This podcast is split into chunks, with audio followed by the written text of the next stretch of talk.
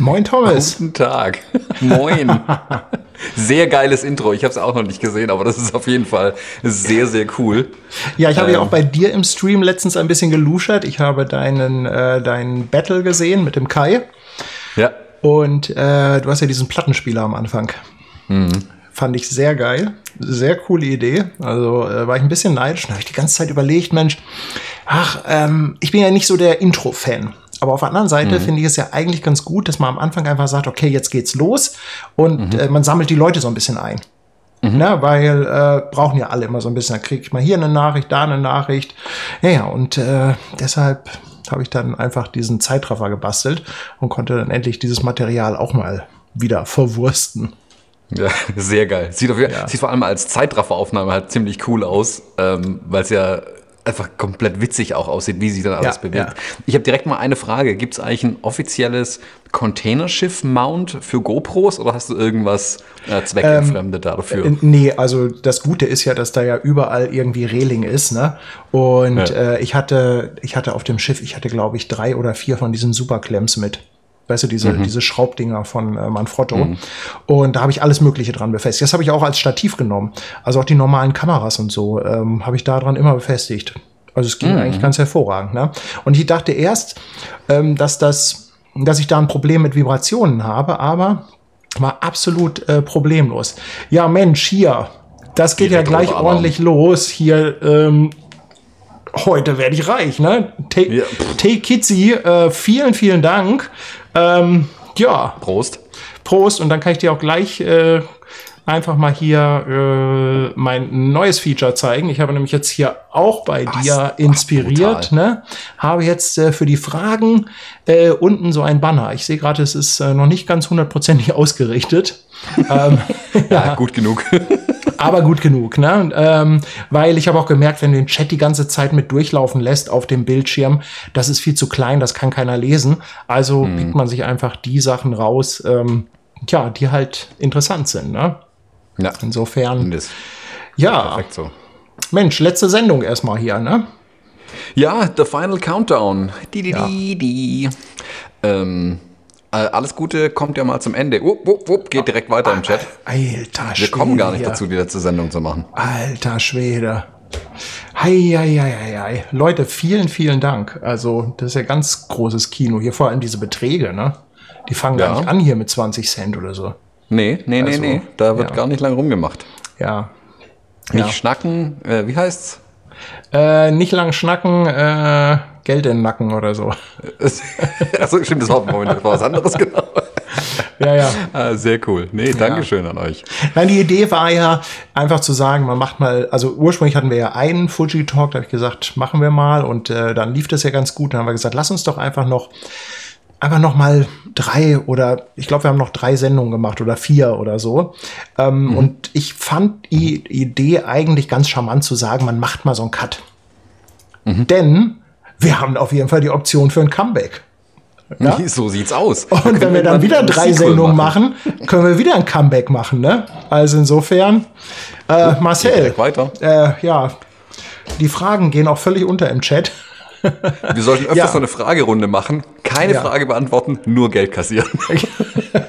ja, äh, blamieren und kassieren oder so ähnlich heißt genau. das. Ne? Ja, äh, Marcel, vielen, vielen Dank auf jeden Fall an dich.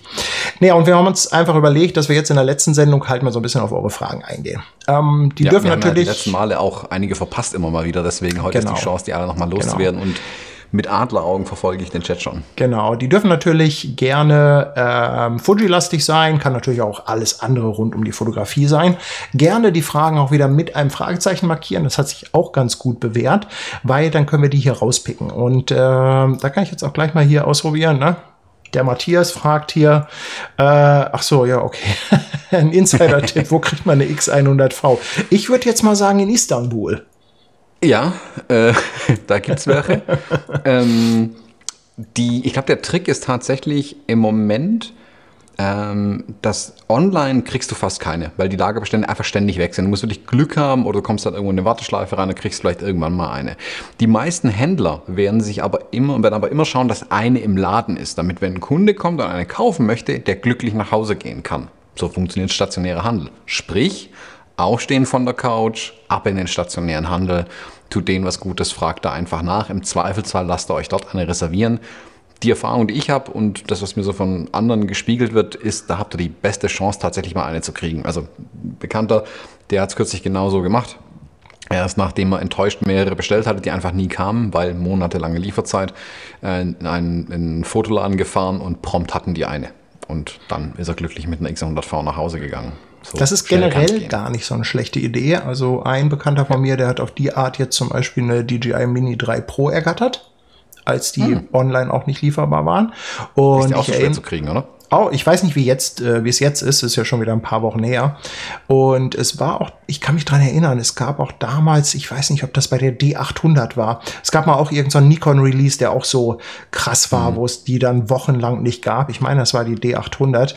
Und ähm, ja, die hast du dann hinterher im Mediamarkt bekommen. Ne? Da haben die Fotohändler sich mhm. aufgeregt, weil das natürlich die Profikamera ist und äh, ja, die Leute dann einfach im Mediamarkt gegangen sind und sich das Ding da geholt haben, statt jetzt zu den professionellen Fotohändlern. Ne? Zu den einschlägigen. Ja, ja. Ja, Mensch, äh, ich würde sagen, solange sich das hier noch in Grenzen hält mit den Fragen, können wir die einfach der Reihe nach mal so ein bisschen ähm, abfrühstücken.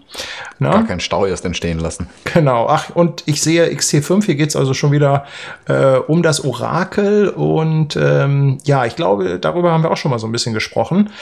Hm. Display der XT3 oder Selfie-Display der XT4?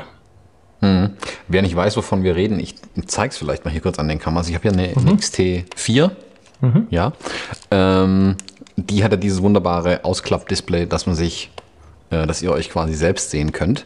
Ähm, das ist gut, wenn man damit filmt, finde ich es echt eine klasse Sache, wobei ich da mittlerweile am großen Setup mit meinem Gimbal habe ich einen extra Monitor dran, dann brauche ich es auch nicht mehr.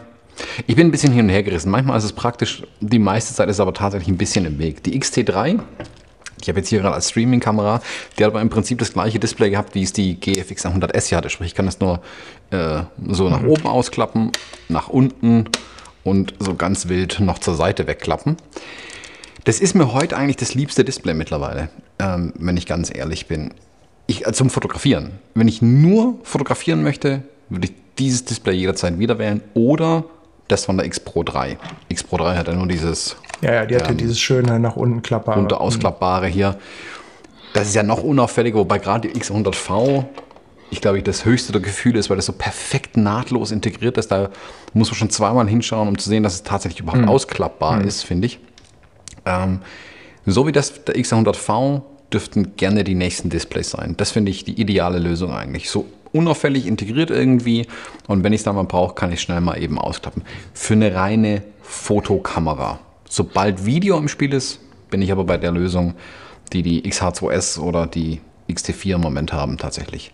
Bin ich voll bei Was an XT5 dran ist, who knows? Man ähm, weiß es nicht genau. Was kommt. Man weiß es nicht genau. Ja, ich nenne dir ja. deshalb auch äh, Fotodisplay und Videodisplay. Es geht mir in der Tat ja, genauso. Na? Ja.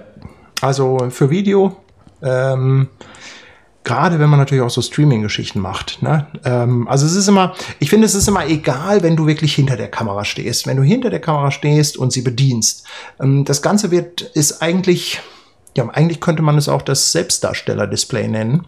Denn in erster Linie ist es interessant, wenn du dich selber filmst, wenn du ähm, Vlogs machst oder hier halt so mhm. Streaming-Geschichten und so, ne? Ja. ja. Und selbst da ist ja noch Potenzial nach oben tatsächlich. Die XH2S, da haben sie ja ein bisschen schlauer gelöst. Also bei der XT4 ist es so, wenn du das Ding nach vorne klappst und gleichzeitig ein Mikrofon einsteckst, hast du den Stecker vom Mikro hier im Display drin hängen mhm. und siehst quasi nicht mal das komplette Display. Das ja, ja, das, ist, das Ganze natürlich. Also das habe ich auch, äh, das habe ich auch hier bei meiner Sony. Ähm, da gehen genau. halt äh, einmal USB-Kabel und das HDMI-Kabel und beides ist halt direkt vor dem Display. Also im Endeffekt ja, ist es eigentlich auch nur so eine erweiterte Kontrollanzeige. Das Display. Ja, also genau. So richtig, ja. richtig benutzen kann man das eigentlich nicht. Ne? Ja, aber der XH2S ist zumindest das Mikrofon höher als der Rest. Sprich, du kannst am Mikrofonstecker, der ist nicht im Bild. Das Hattest ist, du ja in der letzten Sendung so erzählt, dass sie das ganz scharf ah, gelöst haben, ne?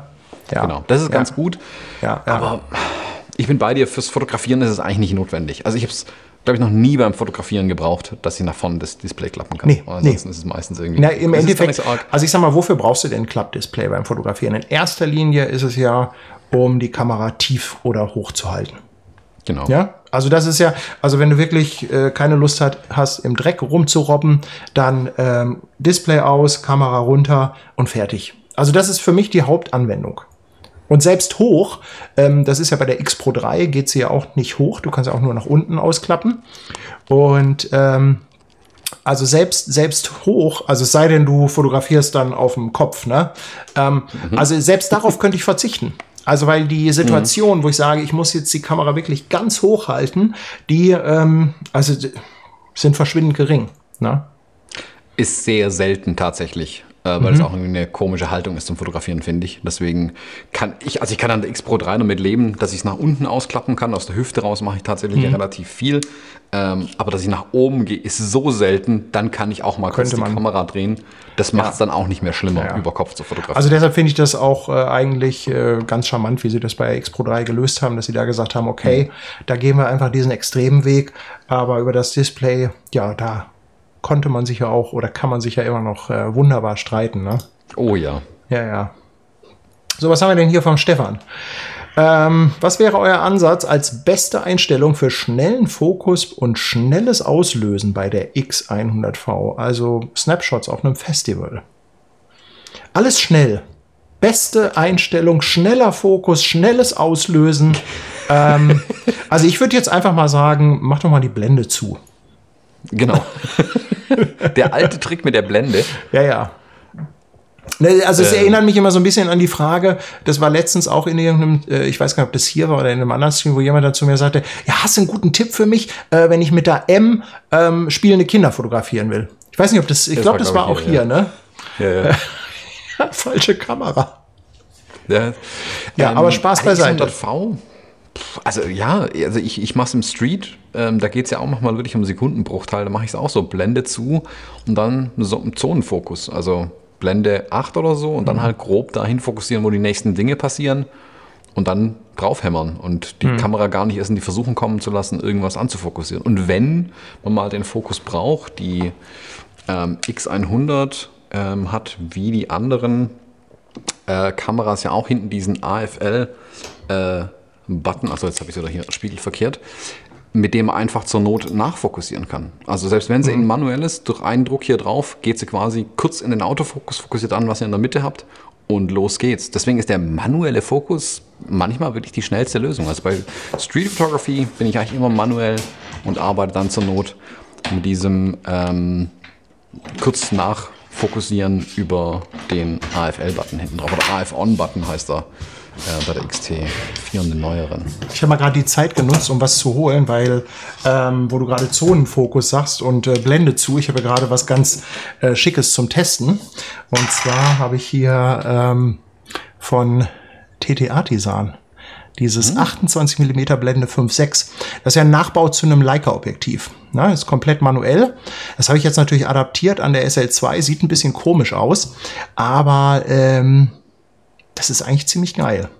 Weil du kannst, ähm, ich meine, gut, mit 5, 6 bei 28 Millimeter ist eh alles scharf und du hast halt wirklich einen Anschlag für den Fokus. Ne? Du kannst halt hier einfach sagen, zack, auf unendlich, dann machst du die Blende mhm. auf 5, 6 oder 8 und du weißt ganz genau, alles, was irgendwie, sagen wir mal, drei oder vier Meter entfernt ist, das ist sowieso scharf. Mhm. Ja? Und ähm, ja, äh, von Leica kostet das Ding irgendwie über 2000 Euro und TTA Design hat dieses Ding nachgebaut. Ich weiß gar nicht, ob es das, ich glaube, die bauen auch für X-Mount, oder? TTA Design, hast ja, du da schon mal was ich ausprobiert? Ich keins, glaube ich. Ja? Muss ich überlegen, hier das Falsches sage. Ich habe, nee, ich glaube, das ist dieses, aber wie heißt denn das? Ich hatte auch so ein komisches kleines Objektiv, das war jetzt nicht ganz so berauschend, muss ich sagen, das war nicht von TTA Design, die bauen bessere mhm. Sachen, das weiß ich. Ja, ja. Aber äh, ich habe, glaube keins hier auf jeden Fall. Ob es das gibt, weiß ich gar nicht, aber die Funktionsweise ist ja prinzipiell ähm, ähnlich. Also gut, die X100 mit dem 35 mm ist nicht ganz so weitwinklig, dass es ganz so bequem ist, schon ab Blende 5, 6, aber ab Blende 8 äh, kann man eigentlich schon viel machen. Also Kai Beermann zum Beispiel, der ist ein ganz großer Fan von Blende 8. Ähm, auch wenn es dunkel ist, macht er das gerne mal und äh, treibt dafür die ISO-Zahlen hoch und fokussiert dann auch gerne manuell das Ganze. Ja, Nee, bin ich gerade, ich kam nur gerade drauf, weil ich das ähm, gerade bekommen habe vor zwei Wochen und das gerade so ein bisschen teste und mich auch mal an ähm, Geschlossenblende Fotografie versuche. kann ganz schön sein, kann ganz ja. schön sein. Ähm, ja, es ist, also äh, klar, du hast natürlich, du hast natürlich dann schon ähm, Motive, wo du sagst, Mensch, mit ein bisschen äh, Freistellung wird es einfach noch mal besser funktionieren. Aber auf der anderen Seite ist es auch wieder eine ganz gute Übung, ne? Ähm, weil du musst einfach dich um Bildaufbau kümmern. Du musst dir den Hintergrund angucken. Ne? Bei 28 mm, du hast viel Hintergrund drauf. Du kannst nicht einfach drauf losballern. Das geht einfach nicht. Ne? Und mhm. ähm, von daher finde ich das ganz cool, vor allem weil es halt so extrem klein ist. Ne? Also damit machst mhm. du die SL2 quasi zur X100. Zur Hosentaschenkamera. ja, ja, ja, so fast. So fast, ne? Fast. Also Leute, wie gesagt, das hier ist die Sendung, äh, wo es um eure Fragen geht. Immer her damit, ja. Ihr müsst uns ein bisschen füttern, sonst wird das eine kurze Sendung. Obwohl wir schaffen es ja. ja auch zu sabbeln, ohne dass uns irgendjemand äh, hier Input gibt, ne? Ähm, dann haben wir hier die nächste Frage, ist mir aufgefallen. Ne? Immer schön das rote Fragezeichen benutzen, weil das macht es uns extrem einfach, die Dinge hier einzublenden. Ähm, Oh, ich muss mal gerade mein Fenster zumachen. Du, äh, du kannst mal die Frage vorlesen. Ich moderiere an der Stelle einfach weiter. Äh, gibt es ein brauchbares immer drauf Objektiv für die XC4, welches einen großen Brennweitenbereich äh, Brennweitenbereich abdeckt? Ähm, mein immer drauf Objektiv wäre das hier. Das ist das neue äh, XF2314. Das deckt allerdings nur einen sehr kleinen Brennweitenbereich ab, nämlich genau die 23 mm. Äh, ist aber ehrlich gesagt im Moment mein immer drauf Objektiv. Also ich glaube, an der XT4 hier ist es festgerostet, an der anderen mache ich noch andere Objektive drauf. Äh, viele andere sind es aber auch nicht mehr. Er kommt ein bisschen darauf an, welche Zwecke man natürlich hat, was ein immer drauf Objektiv ist und was dein Brennweitenbereich ist. Ich meine, ich bin ja auch so ein Irrer, der irgendwie mit 35 mm auf Safari geht und dann so kleine Giraffen im Bild hat. Ähm, dafür taugt es natürlich nicht. Äh, wenn man jetzt dann da längere Brennweiten braucht, gibt es ja ein paar gute Zooms. Ich könnte mir vorstellen, dass für viele dieses neue, was ist ein 1820, äh, was mit der XH2S vorgestellt worden ist, ähm, dass das so ein Fan-Favorite werden könnte tatsächlich. Hm. Keine Ahnung, ob das lieferbar ist im Moment, aber das ist eine coole Sache. Für mich, man, es gibt dieses 1655 2.8 das ist mir aber zu groß und zu schwer, wenn ich ehrlich bin, dafür, dass ich es immer drauf habe. Da mag ich dann lieber kleine Objektive und dann eben nur eine Brennweite auch im Zweifelsfall. Und mit 35 mm, ich, da bist du, glaube ich, ähnlicher Meinung, ähm, kann man sehr, sehr viel abdecken. Man muss halt nur die Füße in die Hand nehmen und ein paar Schritte vor und zurück machen. Da kann man eigentlich fast alles damit fotografieren. Vom Porträt bis zur Totalen ist eigentlich alles irgendwie drin. Ist eine ist eine schwierige Diskussion, aber äh, das perfekte Objektiv gibt es einfach nicht. Ja, es gibt genau. kein, es gibt kein 18 bis 200 Blende ähm, 1,4, das nur 450 Gramm wiegt und äh, in die Hosentasche passt. Ja, aber mhm. da gibt es halt einfach physikalische Grenzen und ich glaube immer drauf definiert da jeder auch für sich komplett anders. Also ich würde auch immer eher zu einer äh, mittleren Festbrennweite greifen. Ich glaube deshalb, sind halt auch diese äh, Kameras wie die X100 oder auch die Q, Q2 so ähm, beliebt. Ne? Ja, ich, ich bin übrigens auch mit der Q2 auf äh, Safari gegangen. Ne? Ich habe dann allerdings ein Nashorn, ähm, also formatfüllend mit 28 Millimeter fotografiert. Okay, cool, cool. Ja, war aber war aber eins, das an Menschen gewöhnt war, muss ich dazu sagen. es sah aber, war das in Namibia? Das war in Namibia, genau. Hm. Genau, ne? Ja. Gut, so, jetzt guck mal, jetzt rappelt's hier doch so langsam, ne? Jetzt ja, knallt's hier. hier. Okay, was ist mit Vogtländer-Objektiven, Thomas? Ähm, ja, also ich werde mir die bestimmt mal anschauen. ähm, äh, Vogtländer, wenn ihr mitschaut, ich glaube beim letzten Mal hier oder in einem anderen Stream hat Vogtländer sogar mitgeschaut, äh, schickt mir mal so ein Ding. ähm, ich bin noch nicht dazu gekommen, mir mal eins zu bestellen. Mhm. Ich würde mir das gerne mal tatsächlich anschauen, weil ich, wir hatten im äh, Verklungen-Podcast hat mal drüber gesprochen und ich habe mich so ein bisschen über ähm, leichte Design-Inkonsistenzen äh, Inkonsistenzen ausgelassen.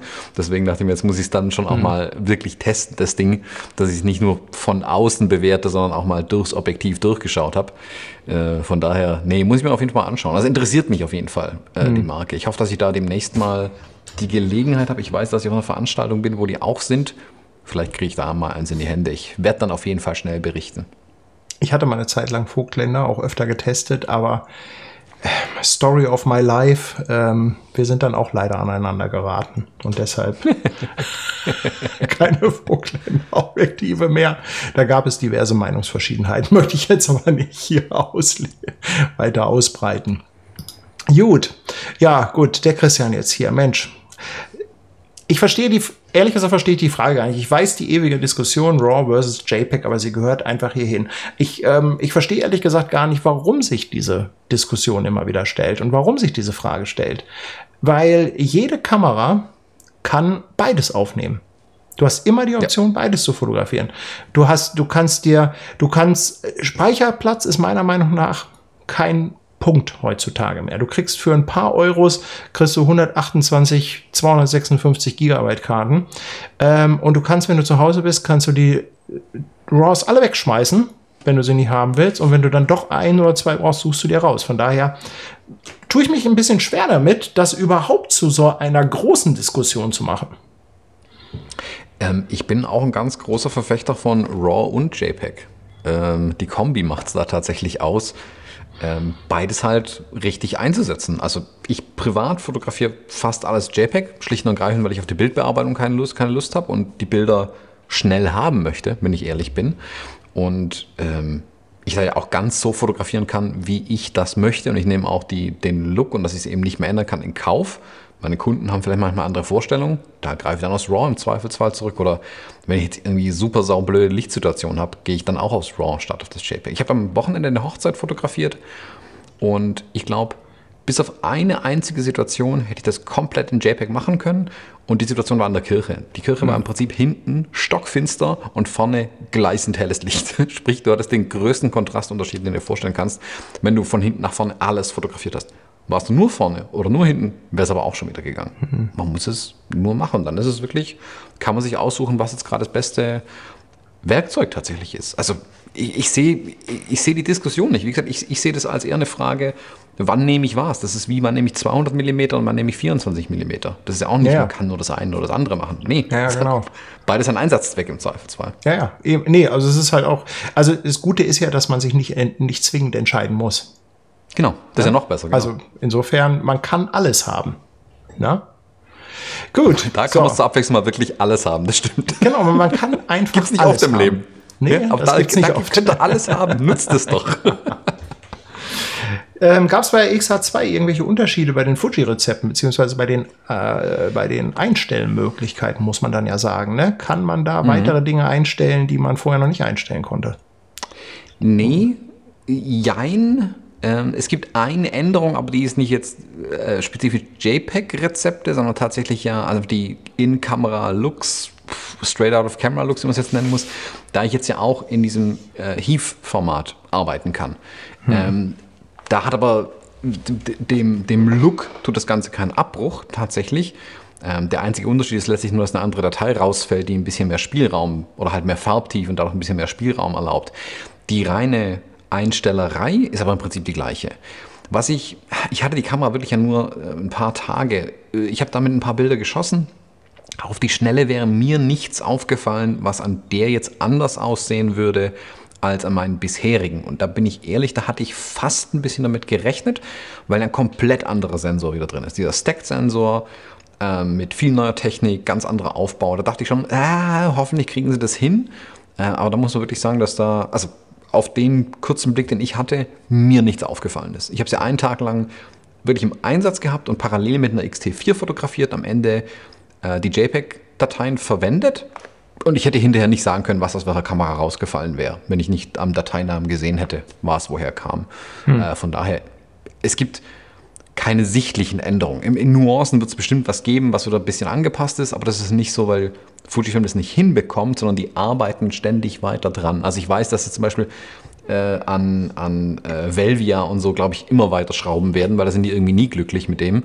Ähm, es ist eher eine stetige Verbesserung. Aber wie gesagt, es sind Nuancen, ehrlich gesagt, hm. letzten Endes hm. dann. Und da sowieso selten mal in die Situation kommt, dass man mit einer XT4 und einer XH2S gleichzeitig das gleiche Motiv fotografiert, wird es einem niemals auffallen, meine ich. Ja, ja. Gut. Hat die XE3 eine Lupenfunktion? Weißt du das? Äh, Wenn es in meinen Augen so weitergeht, brauche ich auf jeden Fall Kameras mit einer Lupenfunktion, ist mir aufgefallen. Äh, Lupenfunktion. Zum in der Bildnachschau reinzoomen? Ist das eine Lupenfunktion? Oder ich, also ich, Lupenfunktion ist für mich, wenn ich äh, manuell fokussiere und dann äh, ah. das Bild vergrößere. Das wäre jetzt für mich eine Lupenfunktion. Boah, eine XE3 hatte ich das letzte Mal vor vielen Jahren in der Hand, aber ich glaube, es ist wie bei den anderen auch. Entweder durch einen Druck hinten aufs hintere Rad oder auf das Steuerkreuz und den JPEG. Äh, hm. für, den, für den JPEG, für den ja. Fokus hinten draufdrücken. Dann ist zumindest bei der ja. XS10 so, die XS10 hat ja kein, kein Rad, das man drücken kann. Die XE4 glaube ich auch nicht. Die XE3 weiß ich nicht, die können es noch gehabt haben, aber die hatte, glaube ich, mhm. diesen Nöppi noch nicht. Ähm, dann ist das Rad, ansonsten ist es der Nöppi, auf den draufdrücken. Das kann man aber, ja, das kann man bei den neueren konfigurieren. Versuchen wir auf diesen Fokusballhebel zu drücken, das ist meine ja, ja. beste Idee, die ich habe. Wobei, da hätte ich jetzt mal einen ganz heißen Tipp. Ähm, sowas lässt sich mit Sicherheit auch über die Bedienungsanleitung herausfinden. Guter Tipp. Also wirklich so einfach so hat die die und die Funktion. Ne? Also es ist in der Tat auch so, dass ich äh, ich habe hier ein PDF mit äh, Bedienungsanleitung für die meisten Kameras und hin und wieder kommt das einfach vor, dass ich da was nachschlage. Ne? Also ganz simple Geschichte. Mhm. Jo, so, und der Udo, der möchte wissen, ob dir Probleme mit dem Auslöser bei der X Pro 3 bekannt sind. Äh, dass er halt nach dem Einschalten, nach dem Einschalten nicht sofort reagiert.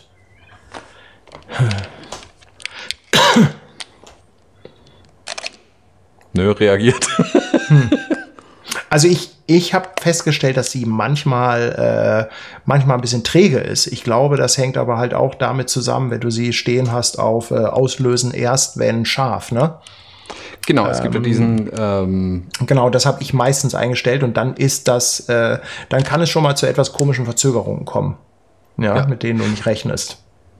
Sobald die Kamera halt selbst was tun muss, kann es der Verzögerung geben. Also ich hatte jetzt hier zum Beispiel gerade noch automatische Belichtungsmessung an und mit, mit ohne Objektiv drauf ist es halt ziemlich dunkel in der Kamera. Ähm, dann braucht es erstmal eine Weile, um zu kapieren, dass es einfach sehr dunkel ist. Äh, und dann löst natürlich auch nicht aus, solange sie die Belichtungsmessung nicht abgeschlossen hat. Aber ähm, da gibt es dieses, oh, wie heißt denn die Funktion? Ich muss kurz nachschauen. Also wann, ob es ähm, Fokuspriorität oder Auslösepriorität heißt, glaube ich, die Einstellung im Deutschen, was sie tun soll. Soll sie auf jeden Fall auslösen oder soll sie erst schauen, ja, dass es wirklich das haben aber auch ist? alle Kameras, ne? Also das ist, äh, ist ja auch nichts ja. Fuji-spezifisches, also das hat jede hm. Kamera. Das gab es auch damals bei meinen ersten Nikons schon. Ja, ja, ja ich glaube bei den Canons. Ja, weil sie halt dann einfach ein bisschen schneller sind und äh, ich sag mal, wenn du, wenn du zum Beispiel sagst, dass du einfach die Blende ein bisschen zumachst, ähm, dann hast du da einfach ein bisschen mehr Spielraum. Wenn du dann im kontinuierlichen Autofokus arbeitest, dann genau. ähm, hast du einfach eine höhere Serienbildfunktion äh, äh, oder mhm. Rate. Na, wenn du das natürlich mit Blende 1.4 machst, dann kann das in die Hose gehen. Ja. Na guck mal, hier gibt es ein Live-Feedback zur XE3, Lupenfunktion, Drehrad hinten drücken. Danke, Stefan. Okay. Ah, Stefan, hallo. Ja, ich bin, ich bin noch weiter oben im Chat, ist das Problem, weil ich die hier. ähm, ja, ähm, es, äh, okay, was haben wir getan? Was haben wir getan? Erst kommt es nicht in Fahrt und jetzt, aber gut, wir ja. haben gesagt, wir machen das, wir arbeiten diese Fragen ab. Das, äh, ja, das ziehen wir jetzt durch. Das ist ja. so. Aber guck mal, Stefan vorbildlich hat eine Antwort mit einem Ausrufezeichen mit einem roten markiert. Das ist also, die besten Zuschauerinnen und Zuschauer sind wirklich. Sensationell. Sensationell, wirklich. Menschen, die mitdenken, das finde ich immer super. Ja, abgefahren. Äh, so, was hat denn der, äh, der Wagner-Rolf hier? Da ja, ist aus, ja, X äh, ist die XH2S auch für Anfänger geeignet. Da hole ich mal ein bisschen aus und erzähle von, einem, von einer E-Mail, die ich bekommen habe. Ich habe vor, Na gut. das war letztes Jahr. Ja, klar. ich habe letztes Jahr eine E-Mail bekommen von jemandem, der im Urlaub stand. Der Mensch hatte sich eine, eine GFX 100S und alle Objektive, alle Ausrufezeichen dazu gekauft. Also keine kleine Ausrüstung und war völlig hilflos dagestanden, weil er nicht wusste, wie er die Kamera bedient und hat mir dann eine E-Mail geschrieben. Ich habe dann irgendwie versucht, ihm per E-Mail weiterzuhelfen, weil er leider nicht meine Telefonnummer mitgeschickt hatte. Ähm, er war ein wenig überfordert. Deswegen stelle ich die Frage ganz offen, ob es nicht auch eine kleinere Kamera tut. nicht, dass ich nicht sagen würde, dass die XH2S auch für Anfänger gut ist, viel Potenzial nach oben. Ähm, ich glaube aber tatsächlich, dass man mit einer X100F selbst mit einer T äh, sehr glücklich wird als Anfänger. Da hat man mehr als genug, womit man sich austoben kann. Es gibt Fotografen und Fotografen, die haben mit einer Kamera und einem Objektiv ihre komplette Karriere bestritten. Von daher muss es nicht immer eine große, teure Kamera oder viele Objektive sein. Also ich würde eher nach unten schauen. Die Kameras sind nicht wirklich schlechter, aber vielleicht einfacher, weil sie einem nicht mit Möglichkeiten erschlagen tatsächlich. Ich will das mal, äh, ich will da mal noch einen anderen Aspekt bringen. Anfänger ist ja nicht gleich Anfänger. Und es gibt einfach Menschen, äh, für die ist das überhaupt kein Problem, sich mit technischen Dingen zu beschäftigen. Und ähm, mhm. die haben, äh, also denen kann eine Bedienungsanleitung nicht dick genug sein, ein Gerät kann nicht genug Knöpfe haben, denen ist das vollkommen egal. Und ähm, es ist ja auch so ein bisschen die Frage, ob du, gerade wenn du anfängst mit der Fotografie, ob du schon so ein bisschen Gefühl dafür hast, bleibe ich lange dabei? Will ich weitermachen? Will ich mich da reinsteigern? Weil ähm, ärgerlich ist natürlich auch, wenn du jetzt wirklich ganz unten anfängst und ähm, schon nach ein oder zwei Monaten dann feststellst, ach nee, ähm, ich, ich möchte doch was anderes haben. Ne? Also hm. ich, ich glaube, dass man am Anfang der Fotografie ist, ist nicht alleine dafür der Indikator, welche Kamera man sich äh, kaufen sollte. Ne? Ähm, Ganze hat natürlich dann auch irgendwo letztendlich ein bisschen was mit dem Geldbeutel zu tun. Mhm. Ja. Ich bin hier früher ganz oft die Frage bekommen von Bekannten, was für eine Gitarre sie ihren Kids für den Anfang kaufen sollten. Ob es da so eine für 100 Euro irgendwie tut. Und da habe ich dann meistens gesagt, kauft eine für 800 Euro. Aus zwei Gründen. A, schreddert man sich an der nicht die Finger, weil die sauber entgratet ist. Also es macht einfach Spaß, auf diesem Ding zu spielen. Weil die ganz billigen, die sind halt einfach scheiße verarbeitet. Punkt. Mhm. Und wenn es dann nichts ist für die Kleinen, kannst du fast zu dem Wert wieder verkaufen. Die für 100 Euro kannst du nur wegwerfen. Die nimmt niemals hier wieder jemand. Deswegen auch da nicht die älteste und blödeste Kamera vielleicht kaufen, sondern schon eine, mit der man Spaß haben kann. Gleichzeitig aber auch nicht vielleicht die allerteuerste. Also ich glaube, da liegt irgendwo in der Mitte die Wahrheit. Hm, hm. Ich finde im Moment der Gebrauchtmarkt ist super attraktiv, weil die Kameras sind nicht schlechter geworden in den letzten Jahren. Rudi! Rudi! äh, danke! ähm, die Kameras sind nicht schlechter geworden ähm, und sind aber im Moment erhältlich. Eine XH2S, mhm. da wirst noch vermutlich zwei, drei Monate Beginner bleiben, weil die Kamera gar nicht erst herbekommst, so wie es aussieht. so. Oh, ich sehe gerade, ich, ich muss irgendwie muss ich das mal alles weiter nach unten, oben schieben. Hier.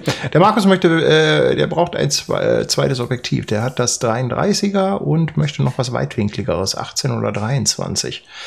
Ähm, mhm. Ja, auch wieder so eine Sache, ne? Äh, auch wieder so eine kommt drauf Anfrage, die ich mal an dich weiterreiche. Ja, äh, also ich habe jetzt im Moment, es sind wirklich das 18, 23 und 33 meine ähm, drei Liebsten, die ich in meiner Tasche drin habe. Also die Hochzeit am vergangenen Wochenende habe ich äh, bis auf wenige Ausnahmen, wo ich das 56er verwendet habe, komplett mit den dreien gemacht. Und äh, mit zwei Kameras in der Hand stellt man relativ Ja, ich äh, red mal weiter. Ich muss hier gerade etwas, äh, ich versuche hier gerade. Super.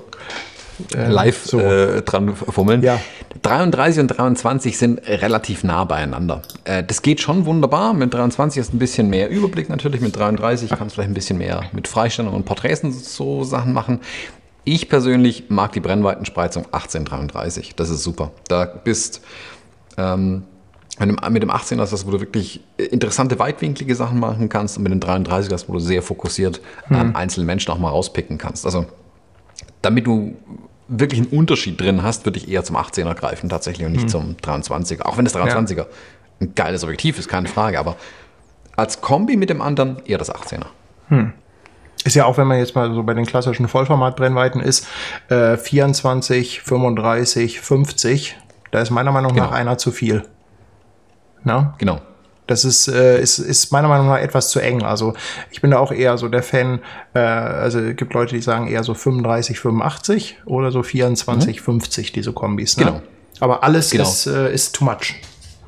Ja, nee, 2450 ist super, wenn du in kleinen Räumen unterwegs bist. Da ist die hm. perfekte Kombi, weil du kannst eh nicht so viel Platz meistens. Äh, und wenn es weitläufiger wird, geht man auf 35, 85. Das ist perfekt, finde ich.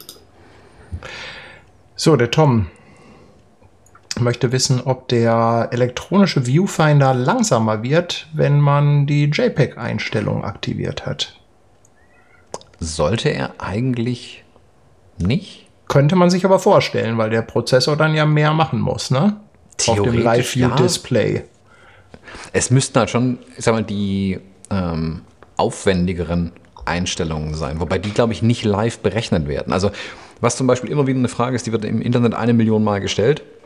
Warum braucht man eine Fuji-Kamera ewig, um ein einzelnes Bild zu speichern? Die Antwort ist dieser Klarheit-Effekt.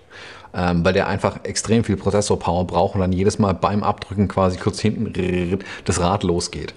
Das wird aber nicht im Sucher angezeigt. Aber das wäre auch völliger Schwachsinn, das sieht kein Mensch im Sucher, ähm, den Klarheitseffekt.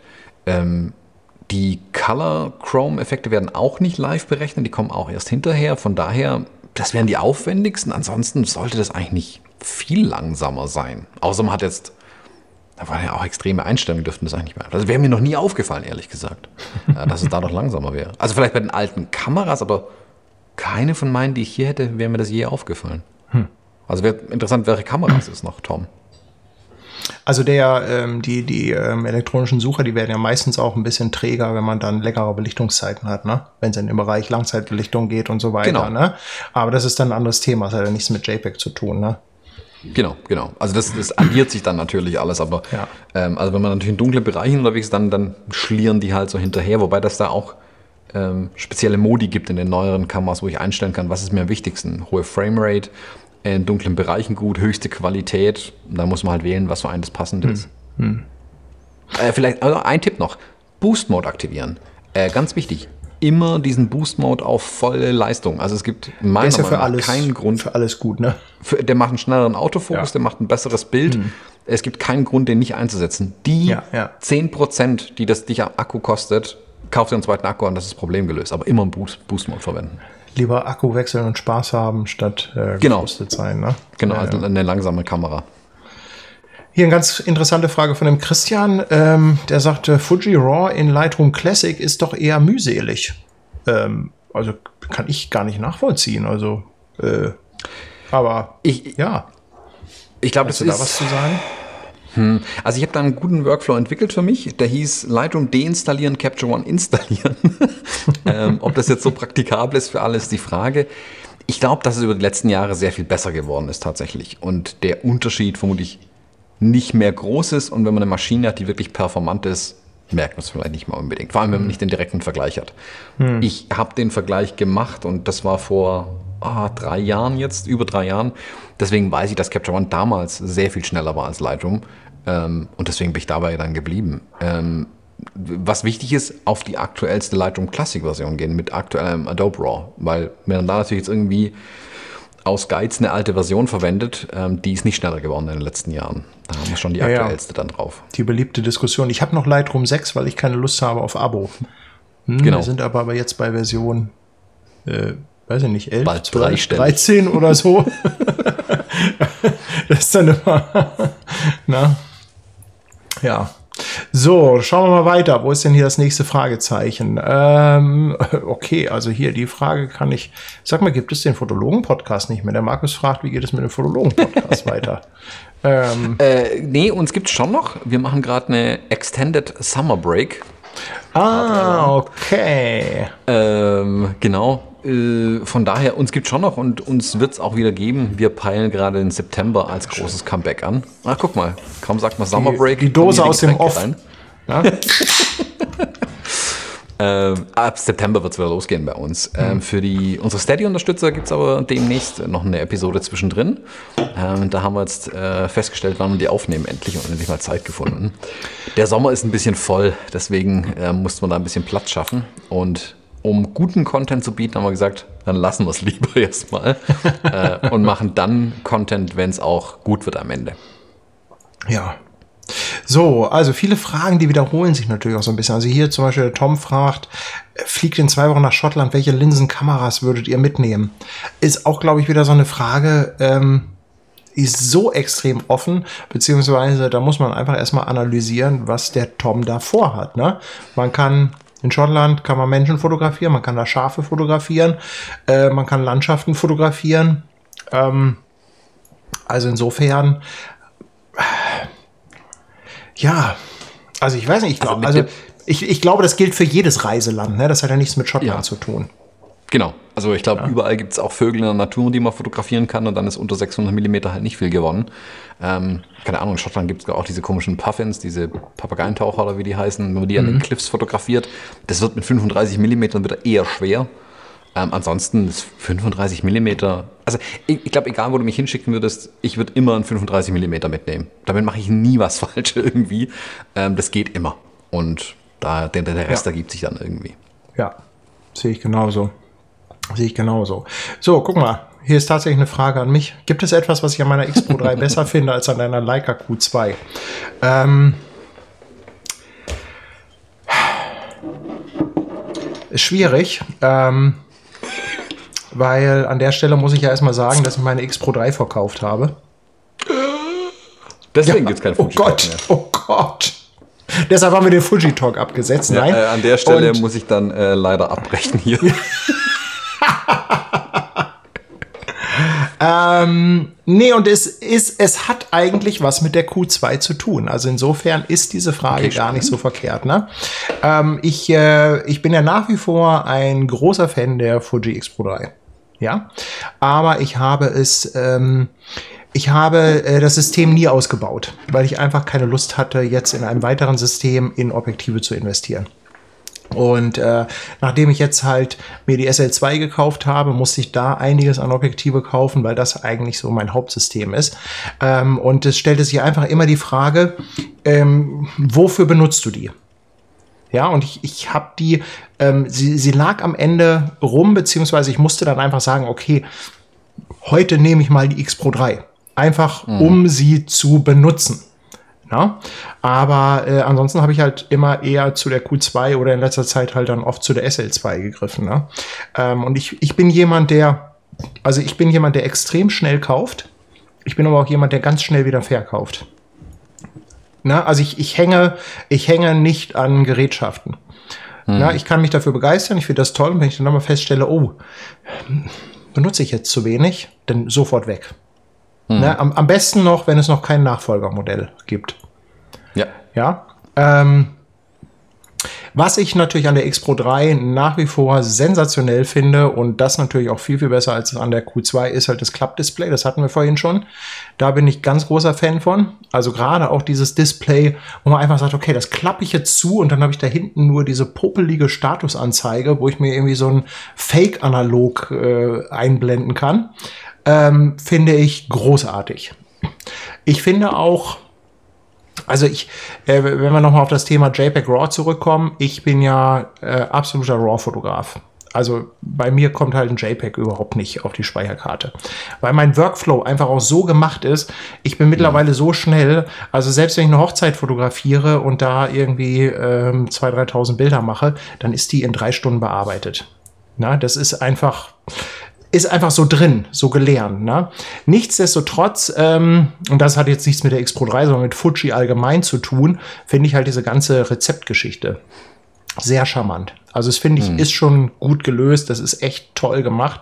Also es ist auch was, ähm, mich hat letztens mal ein Produktmanager bei Leica gefragt, was sie denn, äh, was ich denn so mir wünschen würde. Und habe ich gesagt, bitte baut mal irgendwie sowas ein baut da irgend so einen Filmsimulationskram in eure Q3 oder was auch immer da ist. Ähm, also insofern ist das schon klasse, ne? Ja. Ja. Ja, ähm. Also witzigerweise war es bei mir mit der M genau andersrum. Ich hatte genau das gleiche wie du mit der X Pro 3 hatte ich mhm. mit der M. Ich hatte die M rumliegen mit den 35 mm Summicron da drauf geile Kamera, habe ein paar schöne Bilder mitgemacht, aber es war halt jedes Mal so dieses, ah, okay, heute nehme ich mal die Leica mit. Wenn du keinen Use Case hast.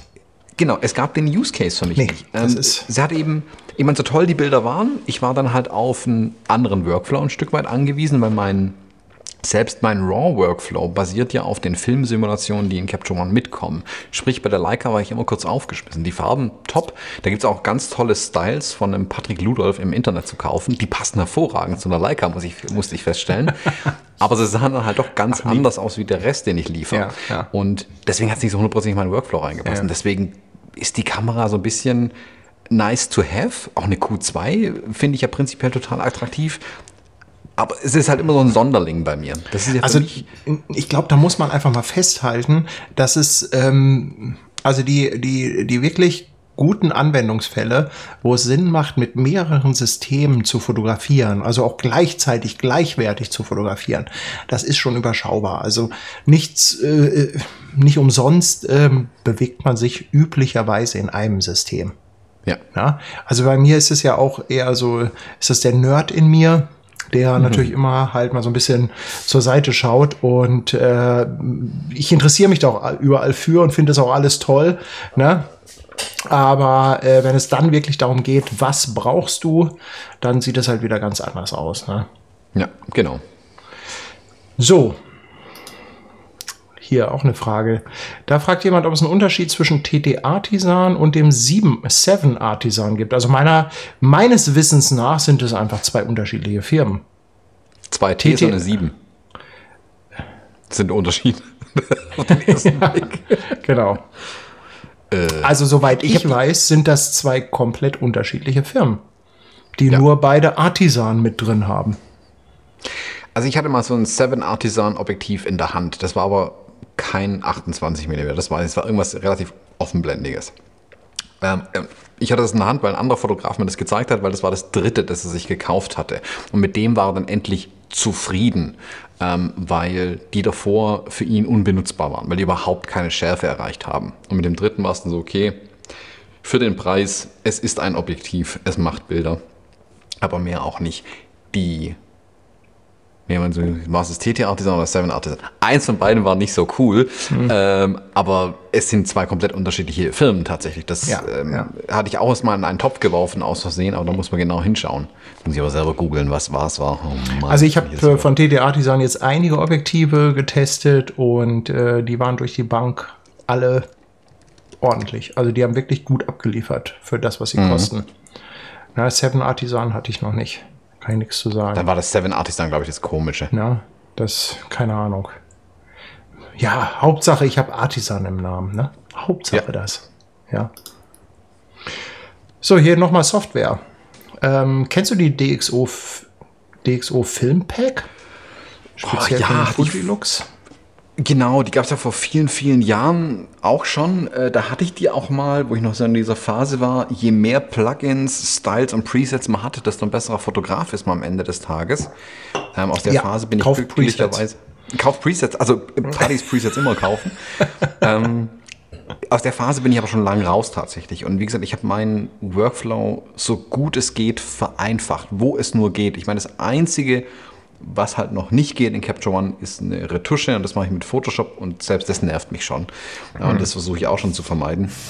Deswegen, ich habe schon ewig lang kein DxO-Filmpack mehr äh, äh, verwendet. Ich, auf meinem alten MacBook Pro ist es mir aber kürzlich aufgefallen, dass die RAW-Dateien noch immer mit DxO verknüpft sind. Das ist das DxO-Icon drauf.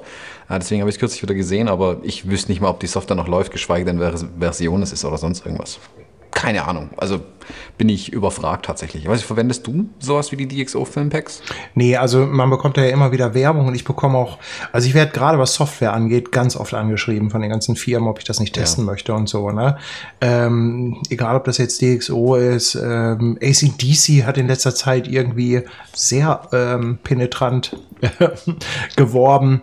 Aber wenn du einmal dein Ding hast, ähm, also es ist ich glaube halt einfach auch, wenn ich jetzt so eine Software ausprobiere, dann tue ich der halt Unrecht. Weil du, mhm. äh, wenn du jetzt sagst, ich probiere die mal aus und mache da mal einen Test drüber, du wirst, das, das ist nicht aussagekräftig, weil eine Software, da musst du dich auf den Workflow einlassen, du musst dich da richtig reinfuchsen und das dauert auch, bis du irgendwann sagst, boah, das ist jetzt geil.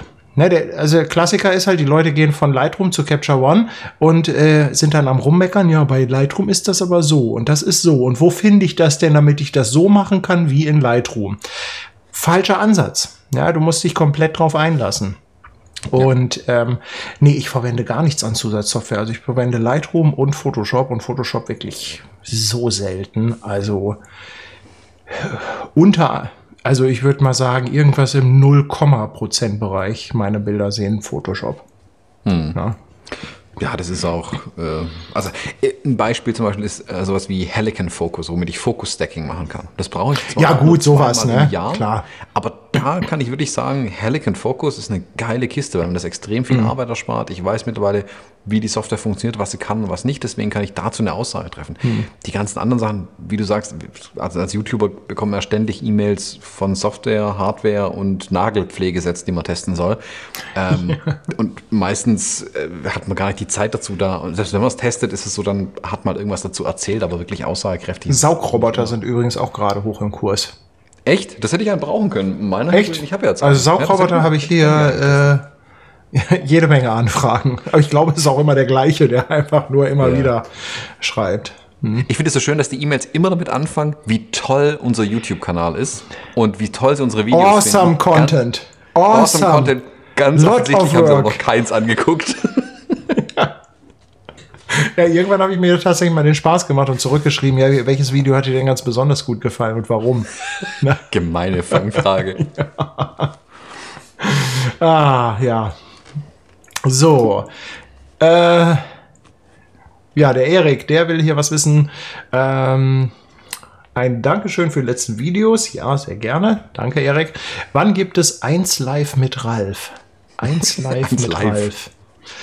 Ach, er meint sicherlich eine Live-Sendung mit dem Ralf, äh, mit dem Ralf Bertram. Ähm, äh, mal gucken. Also wir sind in Kontakt und ähm, wie gesagt, zwischen dem jetzt letzten Video und dem davor lagen ja auch nur zweieinhalb Jahre. Ähm, also ich denke, wir werden das in dem Rhythmus weiter fortsetzen.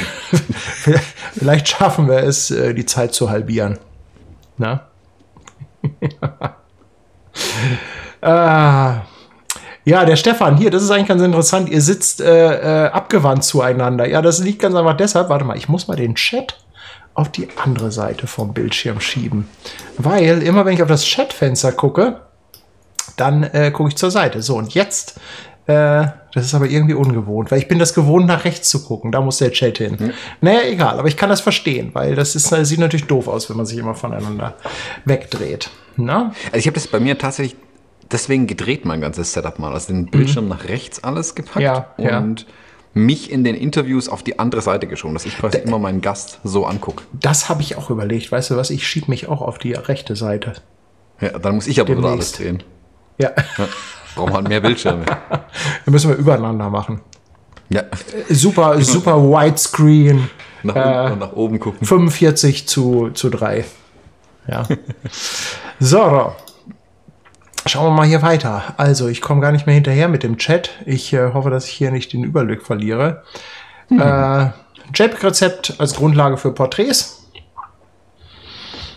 Ähm, ja, äh, ich bin selbst bei Porträts mittlerweile ein extrem großer Fan von Provia. Und Provia ist mhm. die Standard-Film-Simulation, äh, die in den Kameras eingestellt ist.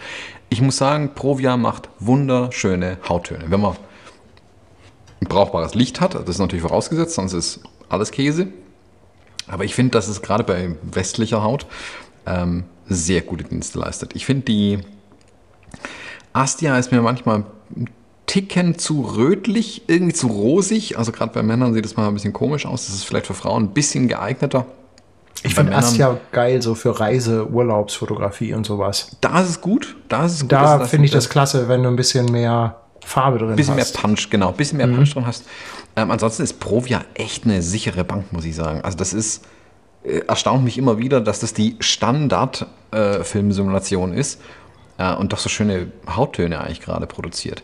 Als kleinen Tipp, in, die, in der GFX 100S und 50S Mark II gibt es tatsächlich eine Hautweichzeichnung als zusätzlichen Effekt, den ich einschalten kann. Ah, okay.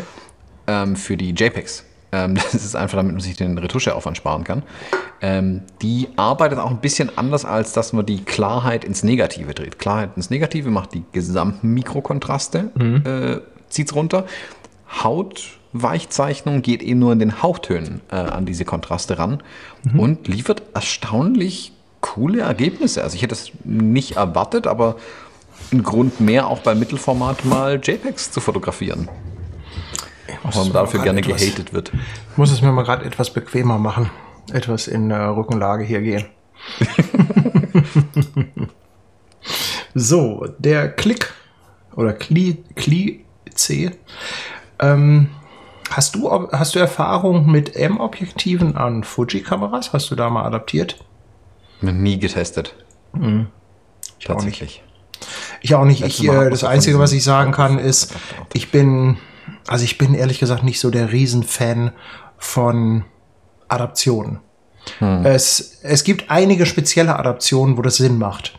Oder wenn man halt sagt, man möchte ganz speziell mit Vintage-Linsen experimentieren. Wenn man halt gar nicht unbedingt auf die allerbeste Abbildungsleistung aus ist. Ansonsten bin ich halt der Meinung, also wenn wir jetzt über moderne Systeme reden, dass man dann in dem System bleiben sollte und bei den Objektiven, die dafür auch gemacht wurden. Es kann ja durchaus sein, dass es ein Fremdhersteller ist, wegen, was weiß ich, Sigma Tamron, aber es sollte dann schon für diesen Sensor oder diese Kamera entwickelt worden sein, ne? Genau. Ähm, ähm ich finde immer, der Kamera sollte klar sein, was sie vor der Linse, äh, was sie ja. vor der Linse hat, haha, was sie vor dem Objektivansatz für eine Linse hat. ähm, ich habe bis jetzt zum Beispiel wieder gemerkt, ich habe in der GFX 100S hier auch ein Sigma Art 50 mm 1.4 dran. Das mhm. macht an sich einen geilen Effekt bei so circa 40 mm 1.4 auf Mittelformat. Da ist eigentlich fast gar nicht scharf. Bokeh galore ohne Ende. Aber es, die Farben sind leicht verschoben, weil die Kamera nicht weiß, was sie mit dem Objektiv anfangen soll hm. und deswegen hm. die Korrekturen einfach nicht passen. Also hm. jede Kamera korrigiert jedes Objektiv, das dran ist, auch die eigenen, immer. Ja, ja. Ähm, bei Leica weiß ich nicht, aber gehe ich mal fast davon aus, dass die da genau. Doch, doch, ist so. Also klar, du hast da ja auch, die, im Prinzip hast du da äh, fest eingestellte Profile. Also bei der SL ist es zum Beispiel genau. so, wenn du da ein unbekanntes Objektiv dran steckst, dann kannst du ein Profil auswählen. Da geht es in mhm. erster Linie ähm, um die Brennweite. Weißt du, weil wenn mhm. du dann der Kamera die Brennweite mitteilst, geht dann der Stabilisator. Sonst Zum kann Beispiel, sie damit genau. nichts anfangen. Ne? Aber ja. wenn du da jetzt ähm, ein bekanntes Objektiv vorsteckst, dann kannst du, du kannst jetzt nicht sagen, ich lasse jetzt ein Sigma 50 mm mit einem Profil von einem Leica 24 laufen oder so. Oder auch ein Leica mhm. 50. Also geht überhaupt nicht, das umzuschalten. Ja. Und ja. man muss auch dazu sagen, Objektiv ist ja nicht gleich Objektiv. Also das ist ja nicht so, dass sie jetzt einfach nur eine andere Brennweite haben oder anders, anders aufgebaut sind. Ähm, das sind ja auch wirklich Farbverschiebungen da. Durch die Beschichtung und Vergütung der Linsen kommen andere Farben hinten an. Und wenn die Kamera weiß, welches Objektiv sie hat, dann kann sie das korrigieren entsprechend. Mhm. Dann liefert die andere RAW-Daten tatsächlich. Und das ist bei dem Sigma zum Beispiel ein Problem. Das ist immer ganz leicht ins Grünliche verschoben. Sprich, ich muss jetzt so ein Profil mhm. angelegt in meinem Capture One, was mir das Sigma-Objektiv um einen gewissen Wert ins Rot schiebt, ähm, damit die Farben auch in den Vorschaubildern schon angeklickt mhm. sind. Deswegen Drittherstellerobjektive kann man machen, muss man aber nicht. Es muss halt dafür gemacht werden. Also wie gesagt, Adaption genau. gerne, wenn man ein bisschen auch experimentieren möchte. Und es gibt, also bei Leica ist das so ein bisschen aus der Historie heraus. Ne? Die versuchen halt auch ähm, den ganzen alten Quatsch mitzuschleppen. Also deshalb funktionieren mhm. M-Objektive und auch alte R-Objektive extrem gut an der SL. Na, aber mhm. du bist halt immer noch in diesem, äh, in diesem Herstellerkosmos. Zumindest, ja. genau. Ja. Also die sollten es auch können. Na, also da erwarte ich auch, dass jemand wie Leica dann in der Lage ist, die Kamera und den Sensor oder was auch immer so zu bauen, dass es halt dann auch mit den adaptierten Linsen von einem anderen Marionett funktioniert. Ne? Mhm. Ja. So. Dr. Wurst. Die, alleine die Namen sind doch klasse, ne? Ja, allein deswegen was? lohnt sich diese Fragerunde. Dr. Wurst. Doktor ist so ein bisschen wie Dr. Bob, ne? Das Dschungelcamp der Fotografie. Dr. Wurst. Da, da, da, da. Okay. Ähm, bitte entschuldige, ich wollte natürlich keine äh, Witze über deinen Namen machen.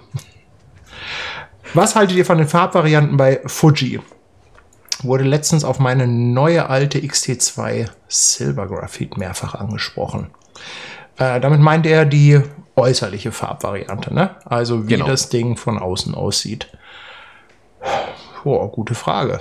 Ich kenne das Silber Graphit gar nicht. Also ich habe mir die XT3 damals in Silber gekauft, weil ich die tatsächlich spannender fand als wieder nur eine schwarze Kamera. Bin bei der XT4 aber ganz bewusst wieder auf schwarz gegangen, weil ich fand, in Silber war die Form nicht so schmeichelhaft. Das ist ein sehr, sehr subjektiver Eindruck von Kameras.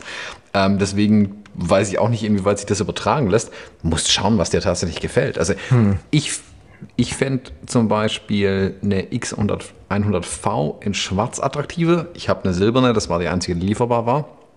Ähm, würde jetzt aber meine ähm, meine nächste X Pro vermutlich eher in Silber kaufen, tatsächlich wieder. Weil ich die eigentlich jetzt doch attraktiver finde, wenn ich ehrlich bin. Also, das ist so, das ist aber ein bisschen wie Mode auch. Das ist mal so, mal so. Also, ähm, ist ein bisschen schade, dass man das nicht so leicht ändern kann an den Kameras. Ähm, aber ja, was einem gefällt. Also ich, ich finde es charmant, wenn sie beides anbieten. Ich weiß aber halt auch, dass es die Lagerhaltung nicht einfacher macht, weil dann ist immer das Falsche am Lager. Du hast immer das Falsche am Lager, wenn du sowas machst. Bei mir ist das ganz einfach. Ich finde immer das besser, was ich gerade nicht habe. Ja, stimmt. Das so also meine erste, äh, meine erste M war Silber. Danach habe ich dann gesagt, die nächste, die muss unbedingt schwarz werden. Als ich die schwarze hatte, habe ich gesagt, die nächste muss wieder Silber werden. Die X Pro 3, die hatte ich in diesem Dura Black. Aber eigentlich auch in erster Linie, weil das was anderes war.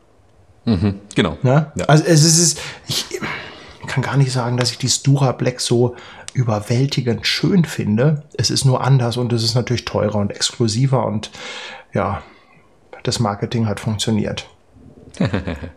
ja. So, schauen wir mal weiter hier. Wo ist das nächste Fragezeichen? Also äh, bitte entschuldigt, falls wir das ein oder andere hier jetzt wirklich übersehen, aber ich picke mir jetzt in erster Linie die Fragen raus, wo auch wirklich ein rotes Fragezeichen davor ist. Sonst müsst ihr die notfalls nochmal stellen, wenn wir jetzt hier was übersehen. Ähm, sonst kriege ich das hier nicht gehandelt mit dem Chat. So, das muss ich erstmal lesen. JPEG versus Heave oder Hive oder H-E-I-F. Hat die höhere Bitrate auch einen Vorteil bei den Fuji-Rezepten? Was sind denn SOOC-Bilder? Straight out of camera. Ah, Souk-Bilder. Souk-Pics. Souk. Souk. Souk. Souk ist gut.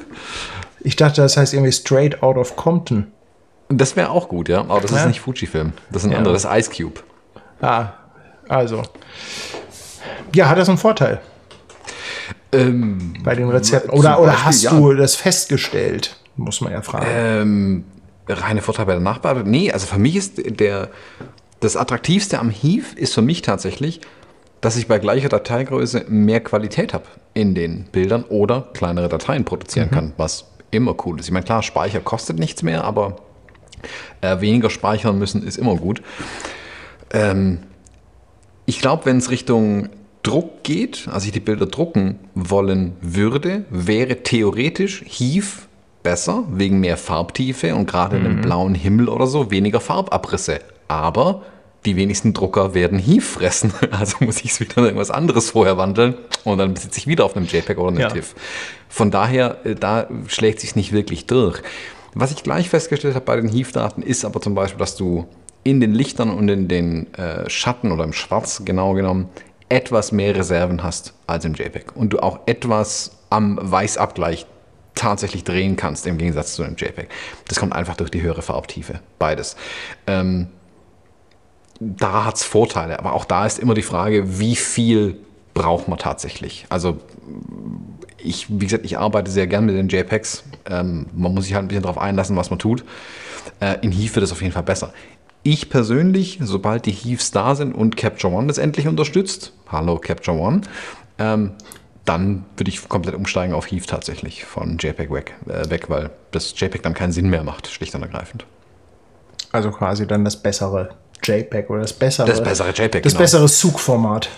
Genau, also wen es ja. im Detail interessiert, auf meinem YouTube-Kanal drüben, oder ich weiß nicht, vielleicht ist der da, der Kanal, ähm, ich habe mal so einen 20-Minuten-Talk gemacht, wo ich dieses HEAF-Format ein bisschen genauer erkläre und was die Vorteile sind gegenüber dem JPEG zum Beispiel und warum das der Weg vorwärts ist auf jeden Fall. Mhm. Wir reizen, auch die Kameras reizen das im Moment noch gar nicht aus, was es alles Tolles könnte. Ähm, schaut mal das Video rein, Thomas B. Jones bei YouTube suchen. Ja, könnt ihr sowieso mal rübergehen und bei Thomas äh, mal so ein äh, kleines Abo dalassen. Und Aber like. gut, wir, wir, sprechen jetzt eh wieder die Falschen an, weil die, die hier live dabei sind, äh, die, die, die haben es eh. Ne? Also insofern brauchen wir. Ihr ja, kennt uns ja. Eben, eben. Ja. So, der Christian fragt, Paddy, neues Buchprojekt, dritte Auflage von Seafarers ähm, und Thomas neue Auflage der JPEG-Rezepte. Also ich kann das ganz kurz machen. Ich habe mir abgewöhnt, über ungelegte Eier zu reden. Wenn es irgendwann äh, also wenn es ein neues Buch gibt, dann werdet ihr das genau dann erfahren, wenn es das Buch gibt. Genau. Oder ihr es vorbestellen könnt. Ähm, ja, ich, ich will nicht mehr über ungelegte Eier reden. Also es ist vorbei. Ich ja. mache einfach. Ich mache einfach und haue raus. Genau, vor allem, weil ja der Buchmarkt im Moment sowieso super spannend ist. Und spannend ist nicht Ist sehr er das? Äh, im Moment. Nee, weil tatsächlich, weil, der, weil die Verlage, also dein Seafarers ist nicht ein Verlag, aber ich habe Kontakt zu den Verlagen und da tut sich immens viel im Moment. Also die drucken auch ganz irre Auflagen, ganz kleine Auflagen, nur noch weil nicht mehr genug Papier da ist zum Beispiel. Ich finde es faszinierend, was sie da für neue Probleme ergeben haben. Deswegen, selbst wenn was am Horizont sichtbar wäre, muss man gerade extrem vorsichtig sein, weil ähm, ganz einfach Faktoren und ähm, externe ähm, Player damit reinspielen, die wir überhaupt nicht beeinflussen können. Deswegen bin ich voll bei dir, über ungelegte Eier so wenig wie möglich zu sprechen tatsächlich. also ja. ich meine, dass wir, weiß ich, dass wir immer weitere Sachen machen, klar, Es wird aber was was kommen. genau und wann? Ja. Nee, weil es einfach auch, es ist halt einfach auch, ähm, es ist halt auch einfach so nervig, ähm, wenn du was angekündigt hast und es dann aus irgendeinem Grund doch nicht klappt Ja. äh, und du dann aber noch jahrelang angesprochen wirst. Ja, was ist denn damit? Wann kommt Ja. denn das? Ne? Das, ja. Stefan fragt, benutzt ihr auch Altglas? Er benutzt gerne sein Minolta MD50. Ja, das hat mir, glaube ich, eben schon so ein klein bisschen mitbeantwortet. Ne? Also ich experimentiere extrem gerne mit Altglas. Ich finde das total toll und äh, habe da auch wirklich Spaß dran. Ähm, es gibt aber so ein kleines Aber. Ich, ähm, wie gesagt, ähm, wenn es dann darum geht, ich sag mal in Anführungszeichen ernsthaft zu fotografieren, also irgendwie, wo ich sage, okay, jetzt kommt es auch wirklich auf das Bild an. Ne? Ähm, es ist jetzt nicht rumspielen, es ist jetzt nicht irgendwie experimentieren oder weil man irgendwie äh, was Cooles, äh, was anderes machen will, dann spielt halt Altglas einfach keine Rolle bei mir. Ja, das ist einfach so, weil wenn das Bild abgeliefert werden muss, dann ähm, muss halt auch die Technik dazu passen. Ne? Also wenn, dann ist das eher ähm, Spielerei. Und Spielerei jetzt nicht im negativen Sinne, sondern Spielerei im Sinne von, das mache ich halt einfach für mich selbst und weil ich da Spaß dran habe. Ich habe ja mit so einem Tilt-Adapter äh, an meinem X-Bayonet auch so alte Objektive adaptiert, um so einen Tilt-Effekt in meine Bilder reinzukriegen. Und da ist mit Altglas kannst du es ja perfekt machen tatsächlich. Ähm, ich habe da so ein Helios 44.2, dieses Russenobjektiv drauf. Ähm, das macht schon coole Bilder. Aber letzten Endes habe ich da auch wieder mit Farbverschiebungen zu kämpfen, hab, musste in der Schärfe anders arbeiten und, und, und. Dass es am Ende irgendwie immer nervig war, mit dem Ding irgendwas zu machen. Deswegen ist auch da der Mix, das ist wie, wenn ich mir jetzt noch eine Sony dazu kaufen würde, oder eine Canon, Nikon, ganz egal. Ich habe immer diese Zweigleisigkeit und die macht einen wahnsinnig, wenn man, wie du sagst, liefern muss. Also wenn das Bild am Genau. Ende passen muss. Genau. Außer, das ist ein komplettes Ding. Also schaut mal bei Erik Schlicksbier vorbei. Der verwendet an seiner GFX 50R nur Altglas. Der hat gar keine ähm, Erstherstellerobjektive dran. Das ist ein kompletter Look, den er mit der Kamera produziert. Dann ist es wiederum geil, weil dann ist natürlich alles in diesem Universum und dann funktioniert es auch wieder. Also man muss sich, also ich für mich würde mich entscheiden wollen, mache ich das eine oder das andere tatsächlich.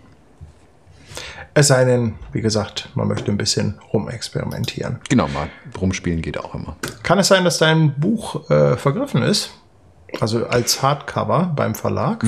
Wenn ihr so viele kauft, äh, das, ja, wurde mir kürzlich mitgeteilt, dass es äh, bei manchen Händlern nicht mehr nachbestellbar war äh, oder bei manchen Händlern nicht bestellbar war, weil es wohl beim Verlag jetzt wohl auch nicht nachbestellbar ist. Also ja, es scheint langsam, scheinen die ähm, Vorräte zur Neige zu gehen. Aber, Aber- äh, das E-Book gibt es immer. Ja. Die drucken ja, äh, das ist das Gute beim Verlag, die werden ja irgendwann nachdrucken, ne? Genau, nach Bedarf. Also- Wenn ihr es leer kauft, drucken die auch wieder. Genau. So, hier wieder eine äh, interessante Frage, über die man wahrscheinlich auch stundenlang diskutieren kann. Ähm, ja, ja. Wie viele Megapixel seht ihr in APS-C maximal als sinnvoll? Das werden wir, glaube ich, in ja, sechs Wochen wissen, ähm, wenn der nächste Fuji-Event gelaufen ist und die XH2 mit 40 Megapixeln auf einem APS-C-Sensor vorgestellt worden ist. Ich bin ehrlich, seitdem ich die drei neuen Objektive hier habe, das 18er, 23 und 33, bin ich tiefenentspannt, was höhere Pixelzahlen auf APS-C bei Fujifilm angeht, weil die Objektive liefern definitiv die benötigte Schärfe. Ob ich das dann brauche, ist eine andere Frage. Was der Sensor kann, höhere Pixeldichte, Rauschen und so weiter, muss man schauen. Würde ich testen wollen tatsächlich. Ich meine, haben ist besser wie brauchen. Lieber habe ich ein paar Megapixel zu viel als zu wenig. Ähm, Ich erfreue mich mittlerweile auch mal an extremen Crops. Ähm, das kommt so ein bisschen durch meine GFX 100S. Da hast du natürlich Material ohne Ende, an dem du rumkroppen kannst. Das mache ich gerade ganz gerne bei den APS-Cs auch. Da merke ich dann aber manchmal auch, hey, 26 Megapixel sind halt jetzt auch nicht super viel. Deswegen glaube ich, 40 sind bei der heutigen Sensortechnik völlig in Ordnung vermutlich. Also würde hm. mich schwer überraschen, wenn das Ding nicht gut wäre. Hm. Ja, da bin ich ja in dem Thema, bin ich ja sehr konservativ. Ich habe mich ja wahnsinnig gefreut, dass die SL2S nur 24 Megapixel hat und bin da super glücklich mit. Die Frage ist halt immer, ähm, was gewinnst du durch eine höhere Auflösung und welchen Preis zahlst du? Ja. Ja. Ähm, ein Preis, der offensichtlich ist und der, glaube ich, für viele auch eine Rolle spielt, ist, dass einfach die höheren Auflösungen oft zu Lasten des Rauschverhaltens, also des, mhm. äh, des Lowlight-Verhaltens, sage ich mal, gehen. Ne? Und bei der Leica SL2, da ist es halt schon, also das ist schon krass. Also zwischen der S und der normalen, also zwischen 48 und 24 Megapixel, das ist schon wirklich ein deutlicher Unterschied. Und ich, ähm, also ich, ich sag mal so, ich habe lieber äh, ein Nachtsichtgerät als äh, eine Mega-Auflösung. Mhm. Na, ähm, aber auch da geht die Entwicklung weiter. Na, natürlich wird in irgendein paar Jahren wirst du halt das Rauschverhalten bei 50 Megapixel haben, was du heute bei 24 oder 25 hast. Ne? Also genau. insofern, genau. auch da muss man einfach wieder gucken, was will man, was braucht man und ähm, hat man überhaupt für die hohen Auflösungen Verwendung? Kann man damit ja. was anfangen? Na? Ich fand da ja schon immer den Sony-Weg interessant, ähm, in, innerhalb einer Kamerageneration eine Kamera anzubieten mit einer normalen Auflösung und mhm. eine mit einer wesentlich höheren Auflösung. Je nach Bedarf kann ich dann wählen und ich bleibe in meinem System drin. Ich habe es ja genauso mit GFX und der X-Serie. Wenn ich wirklich hohe Auflösung brauche, nehme ich meine GFX. Deswegen mhm. behaupte ich mal, wird eine XH2 für mich nicht so attraktiv sein, weil wenn ich viele Megapixel will, habe ich hier, wäre die liefert mehr als doppelt so viel. Hm. Ähm, die XH2S mit ihrer schieren Geschwindigkeit finde ich aber tatsächlich viel interessanter. Für mich wird es also nicht so interessant sein, ob die 40 Megapixel nachher mehr oder weniger rauschen. Für mich wird interessant sein, kann die das gleiche, die gleiche Performance liefern, was zum Beispiel Fokus und so weiter angeht. Mhm. Da wird sich für mich eher entscheiden. Ja. Grundsätzlich bin ich aber der Meinung, dass wir an einem Punkt angelangt sind, wo diese Diskussion einfach ach, die ist, wird, wird immer unwichtiger einfach, ne? Ja. Also vor ein paar Jahren war das ja noch so, ich kann mich an die, äh, ich weiß nicht mehr, welche Nikon das war damals, ich glaube die D100 oder D200. Also wenn du die auf ISO 400 gestellt hast, dann hattest du also wirklich ein Bild wie bei Sendeschluss. Also die mhm. hat gerauscht, das war wirklich äh, krass und äh, damals waren halt diese Sprünge wahnsinnig, ne? Damals hast du natürlich auch, äh, ich sag mal, von 6 Megapixel, dann ging es zu 8, zu 12, ne? Dann kamen so diese 16, 18 und irgendwann die 24er. Und äh, das war also schon, schon absolut äh, abgefahren. Ne? Aber Gerd, vielen Dank. Aber ähm, ich glaube, wir sind da einfach an einem Punkt angelangt, wo das nicht mehr so extrem relevant ist. Ja, ja.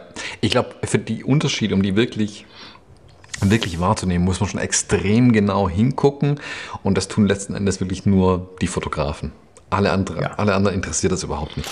Ja, das ist so. Das ist so. Also ich habe ja letztens auch ein, ein, Video gemacht, da haben wir auch hier wirklich Pixel-Peeping gemacht. Da ging es um Leica-Look und solche Geschichten.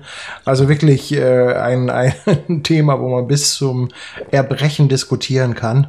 Und ähm, das ist dann auch so ein Ding, wo man sagt, hey, im Grunde genommen zählt eigentlich ähm, äh, die Bildidee, die Kreativität, die Bildaussage, der Bildaufbau und so weiter. Aber dafür sind wir ja auch hier, ne? Also irgendwo mhm. finden wir es ja mhm. auch ähm, gut. Und meiner Meinung nach äh, ist es halt einfach so. Wir haben auf der einen Seite die Fotografie und wir haben auf der anderen Seite die Fototechnik. Und die haben nicht zwingend immer überall große Schnittmengen. Also man kann sich für mhm. die Fototechnik interessieren, man kann äh, hohe Auflösung mit hohem Detailgrad, kann man toll und spannend finden.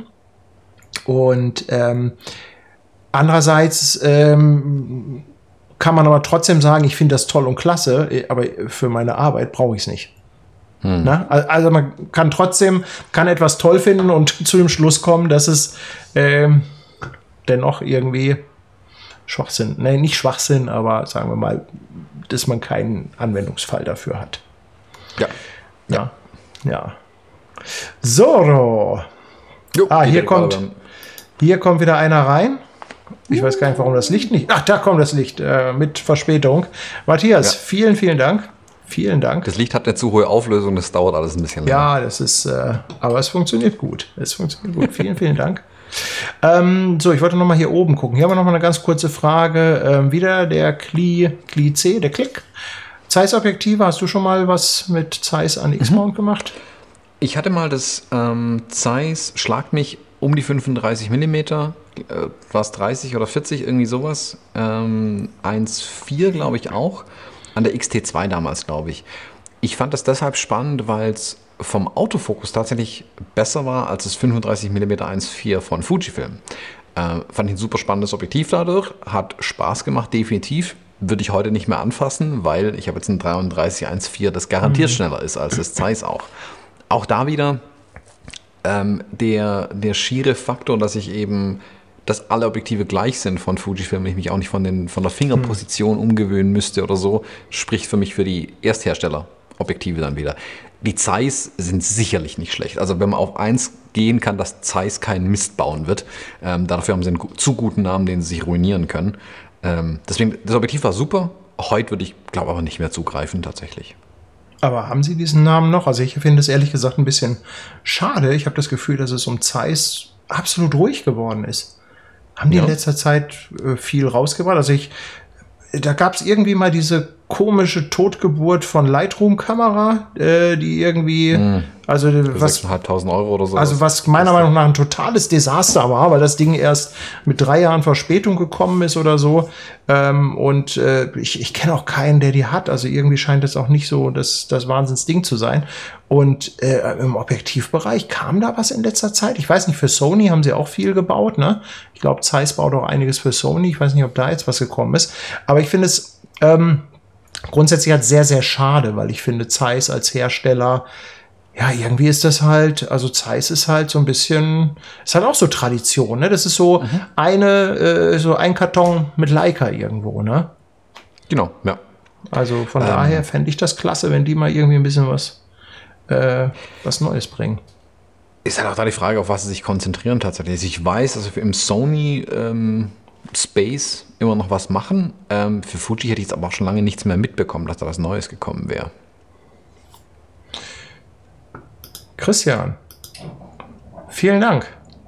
Ja, die Lampe, die hat echt äh, eine lange Leitung heute. Ja. Christian, vielen, vielen Dank. Ja. Ähm, kennst du einen Trigger, der pro Fotoblitze auslösen würde? Äh, also wahrscheinlich ein Trigger für Fuji ist die Frage, denke ich mal, oder? Genau. Ja. Äh, also Pro Foto Blitze, klar, mit dem mit der Air Remote von Pro Foto. Äh, Yongnuo gleichzeitig, keine Ahnung, das hängt natürlich davon ab, was die Yongnuos fressen. Pro Foto mhm. wird garantiert nichts bauen, was Yongnuo auslöst. Ähm, die also ich habe immer noch ein paar Godox-Blitze, ähm, also ähm, Speedlights ähm, mhm. neben meinen Profoto-Blitzen.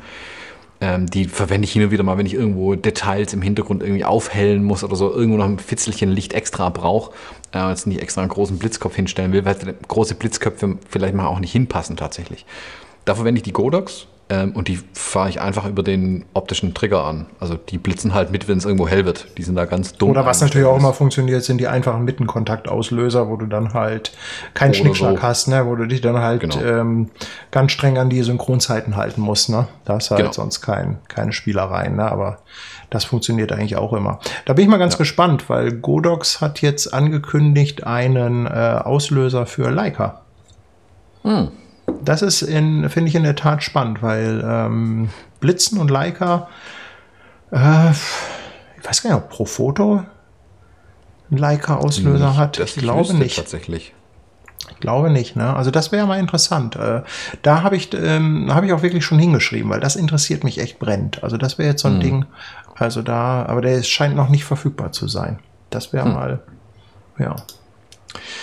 So, der Peter, der möchte noch fragen, ob denn das XF 1655 2.8 dem 1855 deutlich überlegen ist.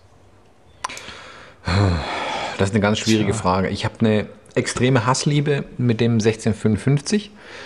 Ähm, das ist ein relativ altes Objektiv von Fujifilm und ein paar der älteren Objektive sind einfach nicht so nicht so top, wie sie eigentlich bauen könnten. Ähm, für meinen Geschmack leidet das 1655 tatsächlich ein bisschen unter dem, was man über den Zooms nachsagt, dass die halt nicht ganz so scharf sind. Das ist es ein bisschen. Es ist ein bisschen weich und gerade für die Zwecke, wo ich es manchmal gerne einsetzen würde, ist es mir dann zu weich, weil dann weiß ich halt, meine andere ist einfach so knackscharf, ähm, dass der, der Mirage 1655 manchmal nicht ausreicht. Das 1855 muss ich aber auch sagen, äh, mit dem Bildstabilisator und mit der Größe und auch der Fokusgeschwindigkeit ist echt eine feine Optik. Ich finde es ein sehr geiles Objektiv. Ich habe beide. Und wenn du mich jetzt irgendwo hinschicken würdest, nimm ein Objektiv mit und ähm, spare Gewicht, ist es auf jeden Fall das 1855er. Das 1655 ist halt ein Riesenprügel da dagegen. Und gerade in kleinen Kameras sieht es ein bisschen doof aus. Ähm, das 1855 ist auch geil für Video, finde ich dort auch besser als das 1655 zum Beispiel. Ähm, auch kleinerer Filterdurchmesser, spart auch da ein paar Euros. Also ich finde, man sollte beide mal in die Hand genommen haben und für sich entscheiden, was will ich mitschleppen letzten Endes.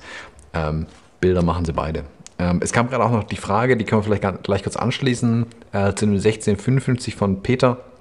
Äh, oder nee, Peter hat die Frage gestellt. Irgendjemand hat noch die Frage gestellt. Wo ist er denn? Kli, Kli, irgendwas war es, glaube ich. Nee, Moment ob es einen Nachfolger zu dem 1655 geben wird, ob ich da was Da wüsste. ist sie. Äh, genau, KP.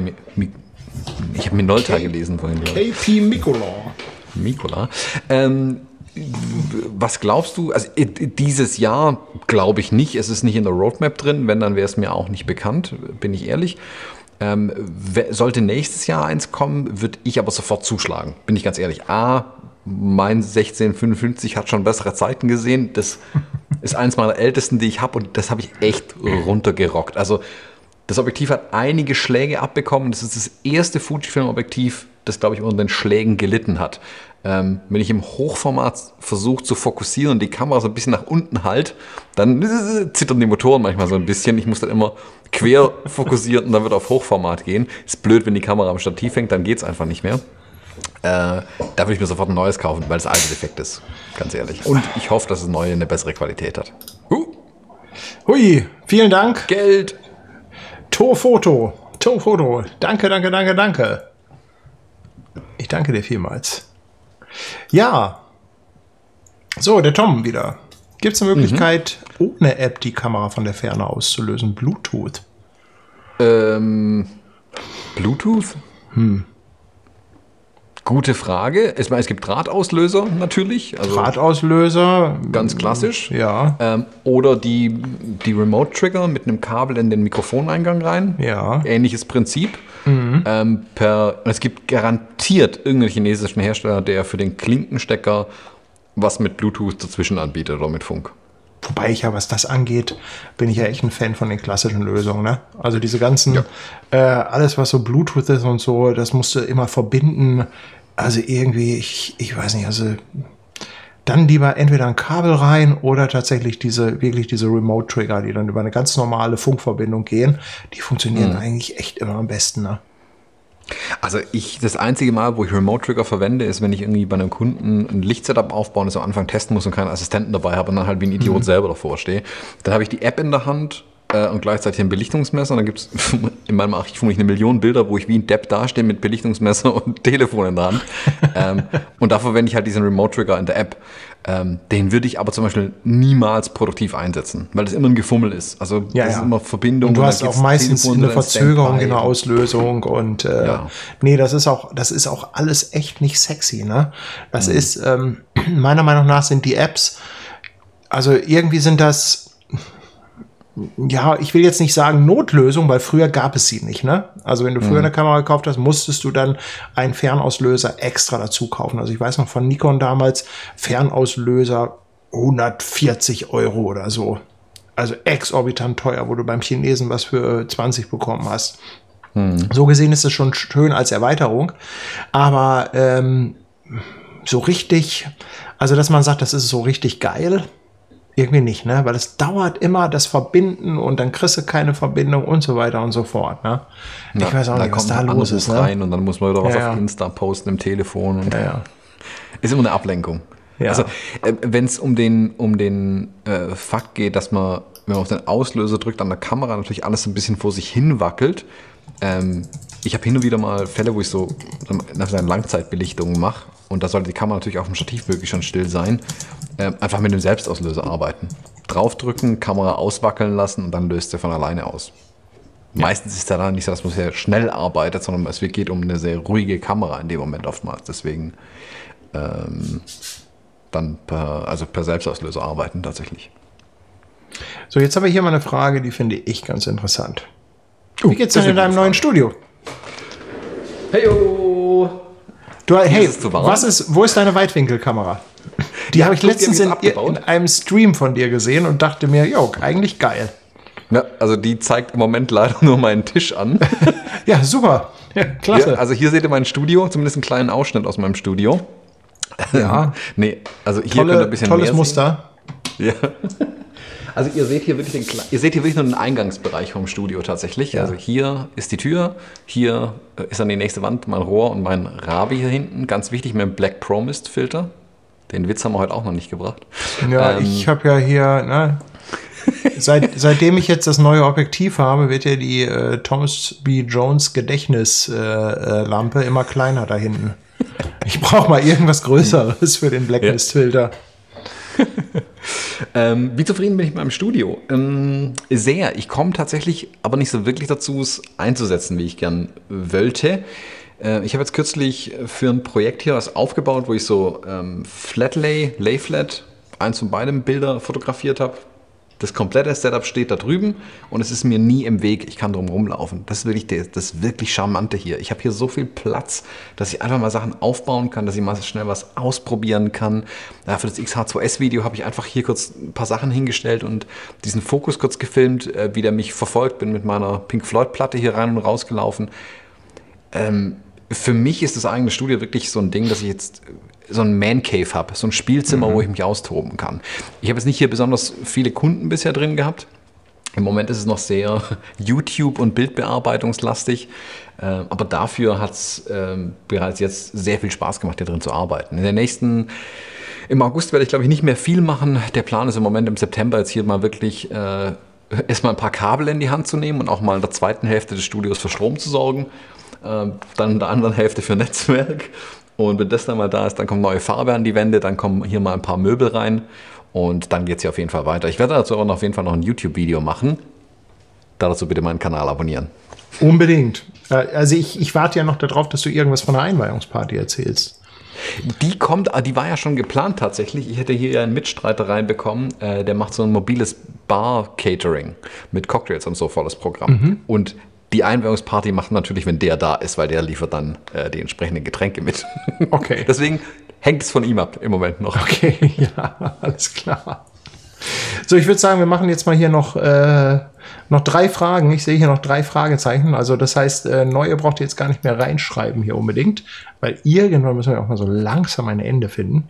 Ähm, eine neue Funktion, um JPEGs zu entwickeln ähm, für eine, zum Beispiel für eine X Pro 4, also sowas wie Teiltonung oder so. Also irgendwas, was ja. du typischerweise im Capture One hast oder Lightroom, wo du sagst, Mensch, das wäre geil, wenn ich es einfach direkt in der Kamera hätte. Ja, ich glaube tatsächlich, die Teiltonung ähm, ist der Trick. Also Captain Look und ich, wir kennen uns ja. Wir ähm, spielen ja gern mit diesen JPEG-Rezepten rum. Ähm, es gibt in den Kameras ja die Möglichkeit, im Schwarz-Weiß-Modus mittlerweile ähm, eine Farbe mit reinzubringen und unterschiedlich für Lichter und Schatten. Und wenn ich diese Funktion auf Farbbilder anwenden könnte, mich da so wirklich so ein Orange and Teal quasi bauen könnte über ein Classic Chrome hinweg, dann wäre im Prinzip die komplette Bildbearbeitung für mich in der Kamera erledigt. Mit Heave dann noch dazu gäbe es für mich wenig Gründe, überhaupt noch auf RAWs zurückzugreifen am Ende dann. Ähm, das wäre wirklich nochmal ein Game Changer. Damit würden sie sich auch nochmal, glaube ich, ein ganzes Stück von der Konkurrenz dann äh, absetzen, selbst wenn die anderen Hersteller da jetzt nachziehen mit eigenen Einstellmöglichkeiten Simulation, weil das halt schon ein großer Schritt nochmal wäre. Hm. Technisch möglich ist es sicherlich. Das ist die Frage natürlich, ähm, wann man dazu kommt, sowas auch zu programmieren, zu testen und zu integrieren. Das muss ja auch funktionieren mit fast 20 Filmsimulationen mittlerweile. Deswegen ist nicht einfach, aber wäre sicherlich eine geile Funktion. Du brauchst ja auch, ähm, ich meine, du brauchst ja auch ein anständiges Interface dafür. Weißt du, das muss ja auch alles ja. handelbar sein. Ne? Also, ja, weil, wenn, wenn man so jetzt sagen würde, wenn man jetzt sagen würde, oh, ich hätte gerne äh, RGB-Gradationskurven auf allen Kanälen, die ich, wo ich Punkte ja. setzen kann, äh, geht gar nicht auf so einem kleinen Display. Ne? Ja. Also es muss schon das, alles irgendwie ganz gut funktionieren. Ne? Ja. Da sind wir dann halt schnell bei dieser Zeiss-Kamera mit dem integrierten Lightroom. Mann, oh Mann. Der Tiki der hat auch äh, eröffnet vorhin.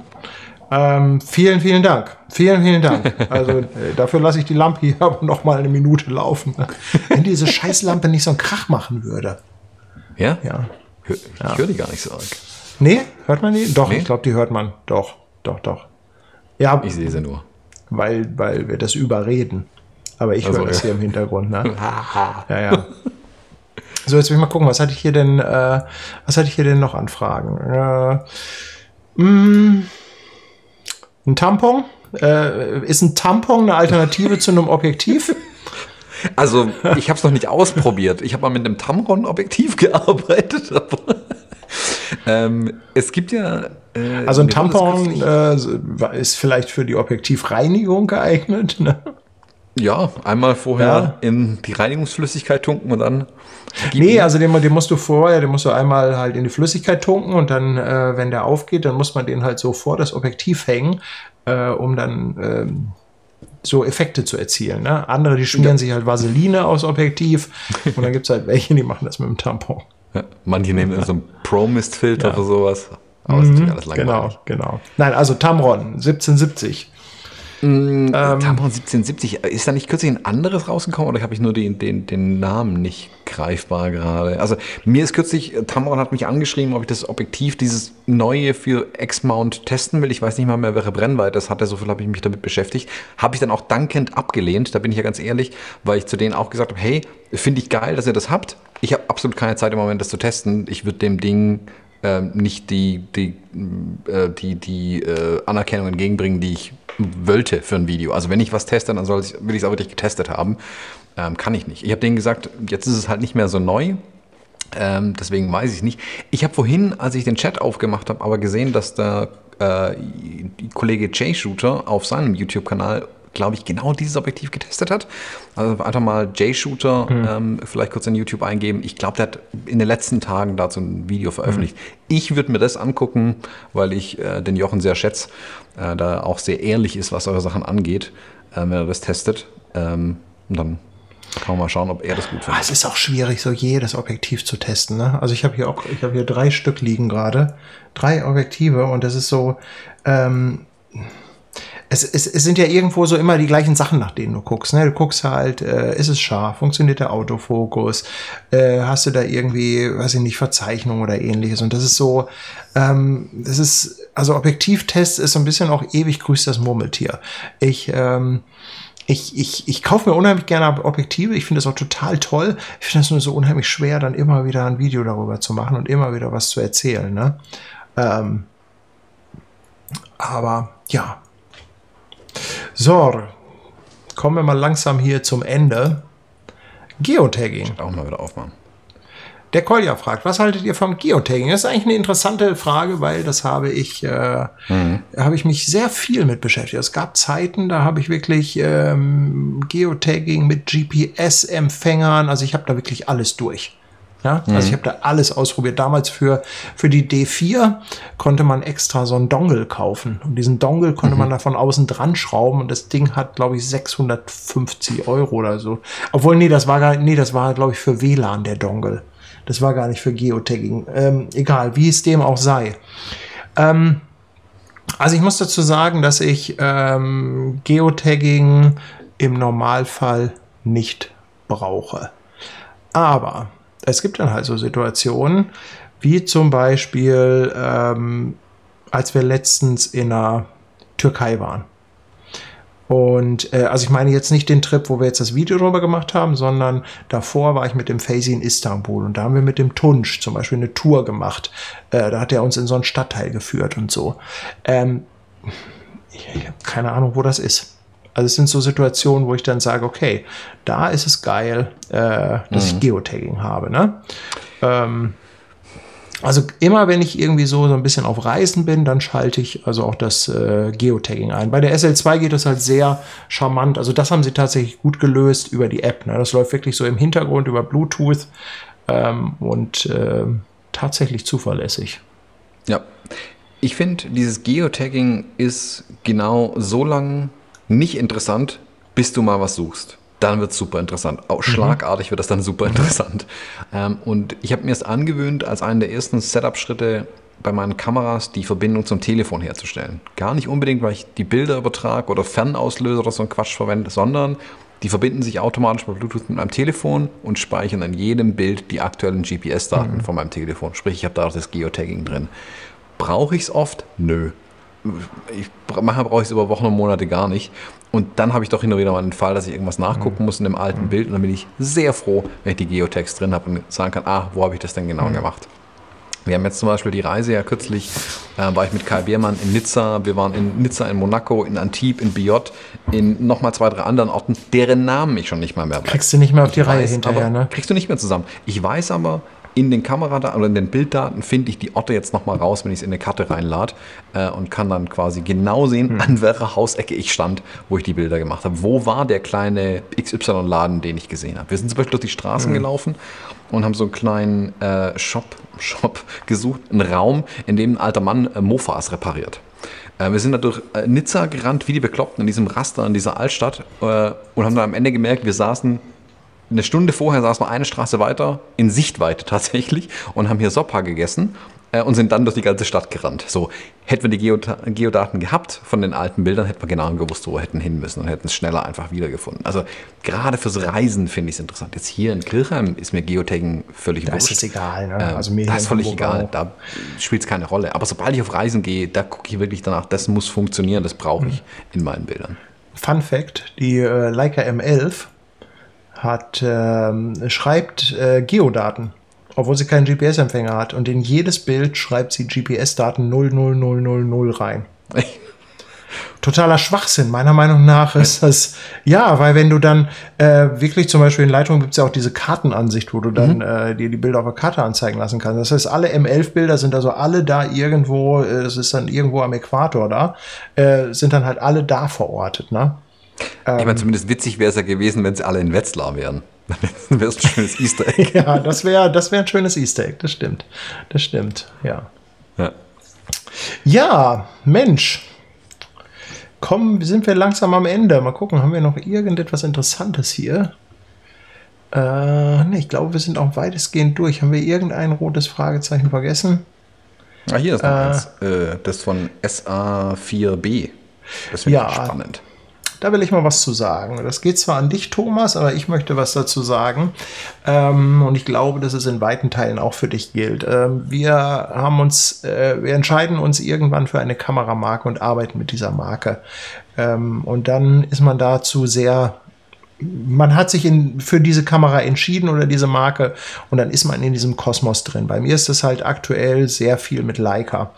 Und ähm, es ist zum Beispiel auch so, wenn ich ähm, wenn ich etwas teste oder, oder wenn ich ein Video über ein Gerät mache, ein Test, ein Review-Video, dann mache ich das nur, äh, wenn ich das Gefühl habe, das ist etwas für mich und das taugt etwas für mich. Wenn ich von vornherein weiß, ich werde mit dem Teil eh nicht warm, wir werden keine Freunde, dann lasse ich da auch die Finger von. Mhm. Na? Also ähm, ich so gesehen habe ich äh, eine gewisse Voreingenommenheit, aber mehr im Sinne von, äh, ich suche mir das aus, ähm, wo ich ähm, eh überlege, mir das vielleicht zu kaufen. Mhm. Ja? Und äh, dann ist man halt einfach schon mal sehr, sehr weit auf der Positivseite. Ich weiß nicht, wie dir das geht. Ähm, Ganz ähnlich. Also ich habe auch schon Produkte zugesandt bekommen. Nicht Fujifilm, aber andere. Es gibt ja, du bekommst auch so viele Sachen immer wieder vorgeschlagen, hey, teste doch mal, oder sie schicken es dir einfach schon äh, so pauschal zu. Und da habe ich auch schon Sachen zurückgeschickt oder gesagt, Leute, das ist kompletter Bockmist, also das kann ich nicht testen. Da werdet ihr nicht glücklich und ich nicht damit. Äh, dann mache ich lieber nichts dazu. Genau. Ähm, und das sind oftmals auch so Randthemen, wo ich sage, das interessiert irgendwie auch niemanden. Mhm. Wenn ich da jetzt ein Verrissvideo dazu mache. Ich bin auch kein Fan von äh, Trash-Talking, also ein Produkt schlecht reden, nur weil es mir nicht gefällt. Ähm, halte ich auch wenig davon. Was die Neutralität angeht, ähm, ich bin ja Markenbotschafter bei Fujifilm. Also ich bin Fujifilm Ex-Photographer. Da kann man sich jetzt viel drunter vorstellen oder auch viel nicht. Ähm, ich bekomme auch von Fujifilm zum Beispiel nie gesagt, was ich sagen soll. Also selbst auf den äh, Presseevents zur XS10, wo ich dabei war, wo ich Händler und sonstige Leute informiert habe, die haben mir da freie Hand gelassen. Mhm. Also das, die, mach halt mal, das wird schon werden. Ähm, und ich bin auch immer ehrlich in den Videos tatsächlich, was mir nicht gefällt. Also ich, man guckt meine Videos an. Ich reg mich in jedem zweiten Video darüber auf, dass diese äh, Batterieklappen nicht schließen, ähm, weil ich das wirklich albern finde. Ähm, oder, also manche andere Punkte mir noch einfach nicht gefallen. Sprecht mich bitte nicht auf die Fujifilm Smartphone App an zum Beispiel. Da kriege ich direkt solche Augenbrauen. Ähm, von daher, ich bin da wirklich ehrlich, wenn, wenn ich auch an der Marke Fujifilm was nicht gut finde, sage ich das auch. Also ich glaube, dass meine, mein Sprech oder meine Meinung sich nicht dadurch verändert hat, dass ich Exotographer bin. Ähm, ich genieße dadurch ein paar Vorteile, das steht außer Frage. Ähm, ich werde zu Events eingeladen, das finde ich immer ganz spannend natürlich. Ich werde dann früher an Informationen rankommen. Ähm, ich sage aber auch, wenn irgendwas irgendwie albern ist, also äh, sowohl öffentlich mhm. als auch zu Fujifilm intern tatsächlich. Deswegen, wenn es Punkte gibt, die mir nicht gefallen, sage ich das auch. Aber ich bin Ex-Photographer geworden, weil ich die Kameras so geil finde. Ähm, nicht, weil die gesagt haben, ähm, der Thomas redet so schlecht drüber, den machen wir jetzt zum Ex-Photographer, damit er endlich gut drüber spricht. Das wäre ja auch Quatsch. ähm, von daher ähm, ist immer die Frage, was ist Neutralität? Ich meine, ich sage es ja mal in, meinen Videos am Anfang immer dazu, bei allen Herstellern aber übrigens, ähm, dass wenn ich was kostenlos gestellt bekommen habe, äh, ich das kostenlos bekommen habe, ich aber nicht gesagt bekommen habe, erzähl was drüber. Also das wäre für mich zum Beispiel ein totales Red Flag, wenn mir jemand was gibt, sagt, hey, guck mal hier, kostenlos, aber bitte mhm. äh, bring die und die Punkte unbedingt in dem Video unter oder sag was Positives drüber. Ähm, dann würde ich es sofort zurückschicken, ohne Frage, weil darauf habe ich ja, tatsächlich ja. keinen Bock. Also, also das habe ich äh, komplett aufgegeben. Ähm, also ich, ich, ähm, ich finde es ehrlich gesagt albern, in einem Video sich erklären zu müssen und zu sagen, ähm, hier, ich darf sagen, was ich will. Also ich sage hier meine Meinung.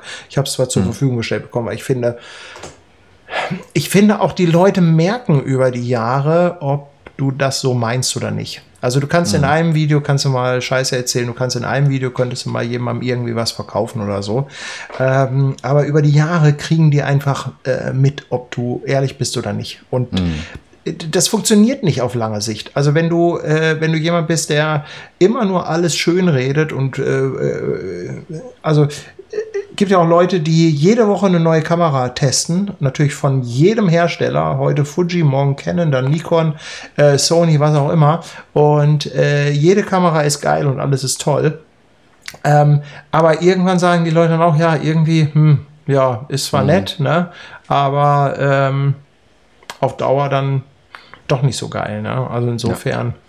Ja. Ähm, ich glaube auch, dass es weder uns, noch den Herstellern, noch den Zuschauern mhm. irgendwas bringt, das so zu machen. Also ich bin ja, nein, ich sage ja immer ganz Dauer ehrlich zum Beispiel, nicht. Ne? Genau, also ich habe immer ganz ehrlich gesagt, die technisch besten Kameras hat mhm. lange Zeit Sony hergestellt. Ganz klar, da gibt es überhaupt keine Widerrede. Die haben bei so vielen Dingen so die Nase vorn gehabt, äh, auch gegenüber Fujifilm, Canon und Nikon.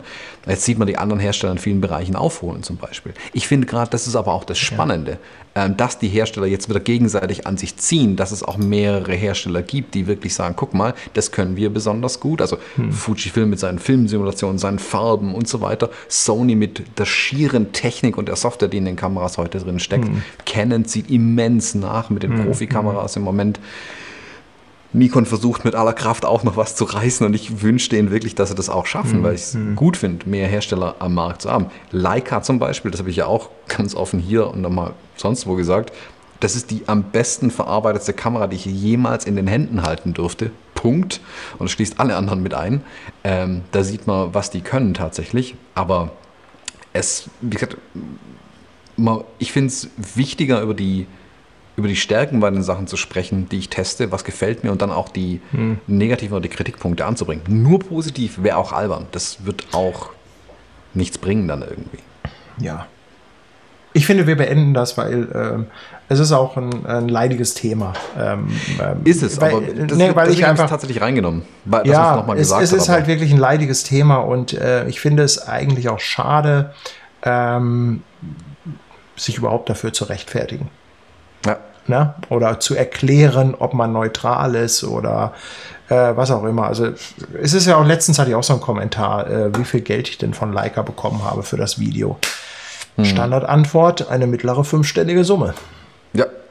Ja, und das ist einfach so. Wenn mir jemand, also Leica überweist mir halt jeden Monat zwischen 20 und 40.000 Euro. Kommt immer ein bisschen auf den Content drauf an, ja. ja. Aber hey, wer würde sich dafür nicht kaufen lassen und dann so ein Zeug ja. erzählen, oder? Ist doch einfach so. Ne? Ja. Gut. Ja. In diesem Sinne. In diesem Sinne, ja. Mal sehen, wer das alles glaubt. Ja. Was da wieder für Kommentare kommen. Es war mir ein Fest, wie gesagt. Ähm, mir das auch. war jetzt vorerst ähm, die letzte Fuji-Runde hier was nicht heißt, dass man es nicht irgendwann wiederbelebt, ähm, wenn sich da was tut. Ähm, ich glaube aber auch, dass es sogar so einem Format ganz gut tun würde, einfach ein paar Monate Pause zu machen, weil dann hat man einfach auch wieder was, ähm, dass man sich was erzählen kann. Dann gibt es mehr neue Geräte. Muss man nicht genau. darauf warten, dass es erst wieder was Neues gibt. Jeder hat was erlebt, man hat wieder Reisen gemacht, man hat wieder Jobs gemacht und so, weil ähm, da ähm, muss man ja auch ehrlich sein, es ist ja ähm, auch wenn es immer so aussieht nach außen, dass das Leben von so einem Fotografen, YouTuber und so weiter, dass die alle immer nur reisen und immer nur cooles Zeug machen. Aber es gibt halt leider ganz, ganz viele. gibt auch so unendlich langweilige Wochen. Oh ja. Ja. Oh ja. ja. Genau. Ja, in diesem Sinne, Leute, vielen, vielen Dank für die super Resonanz. Ähm, ich bin ehrlich gesagt wirklich überwältigt, ähm, wie gut das angekommen ist. Also insofern äh, bleibt mir nur, mich da bei euch allen da draußen zu bedanken, natürlich auch bei dem Thomas. Und wie gesagt, wir sind ja sowieso äh, ständig in Kontakt. Ähm, ja, und wenn einer von uns da irgendwie Bock drauf hat, dann äh, wiederholen. Geht's weiter. Einfach, ne? äh, genau, auch von meiner Seite aus nochmal vielen, vielen Dank auch an dich äh, für die Talkrunde überhaupt und an alle, die zugeschaut haben und für die vielen, vielen Fragen. Ich hoffe, wir konnten diesmal ein paar mehr ab, äh, ab, abarbeiten als sonst immer. Und ja, würde sagen, bis ich sag's einfach mal, bis zum nächsten Mal. Wann das genau, kommt, bis zum nächsten lassen. Mal. Alles klar. In diesem Tschüss. Sinne, macht's gut. Tschüss.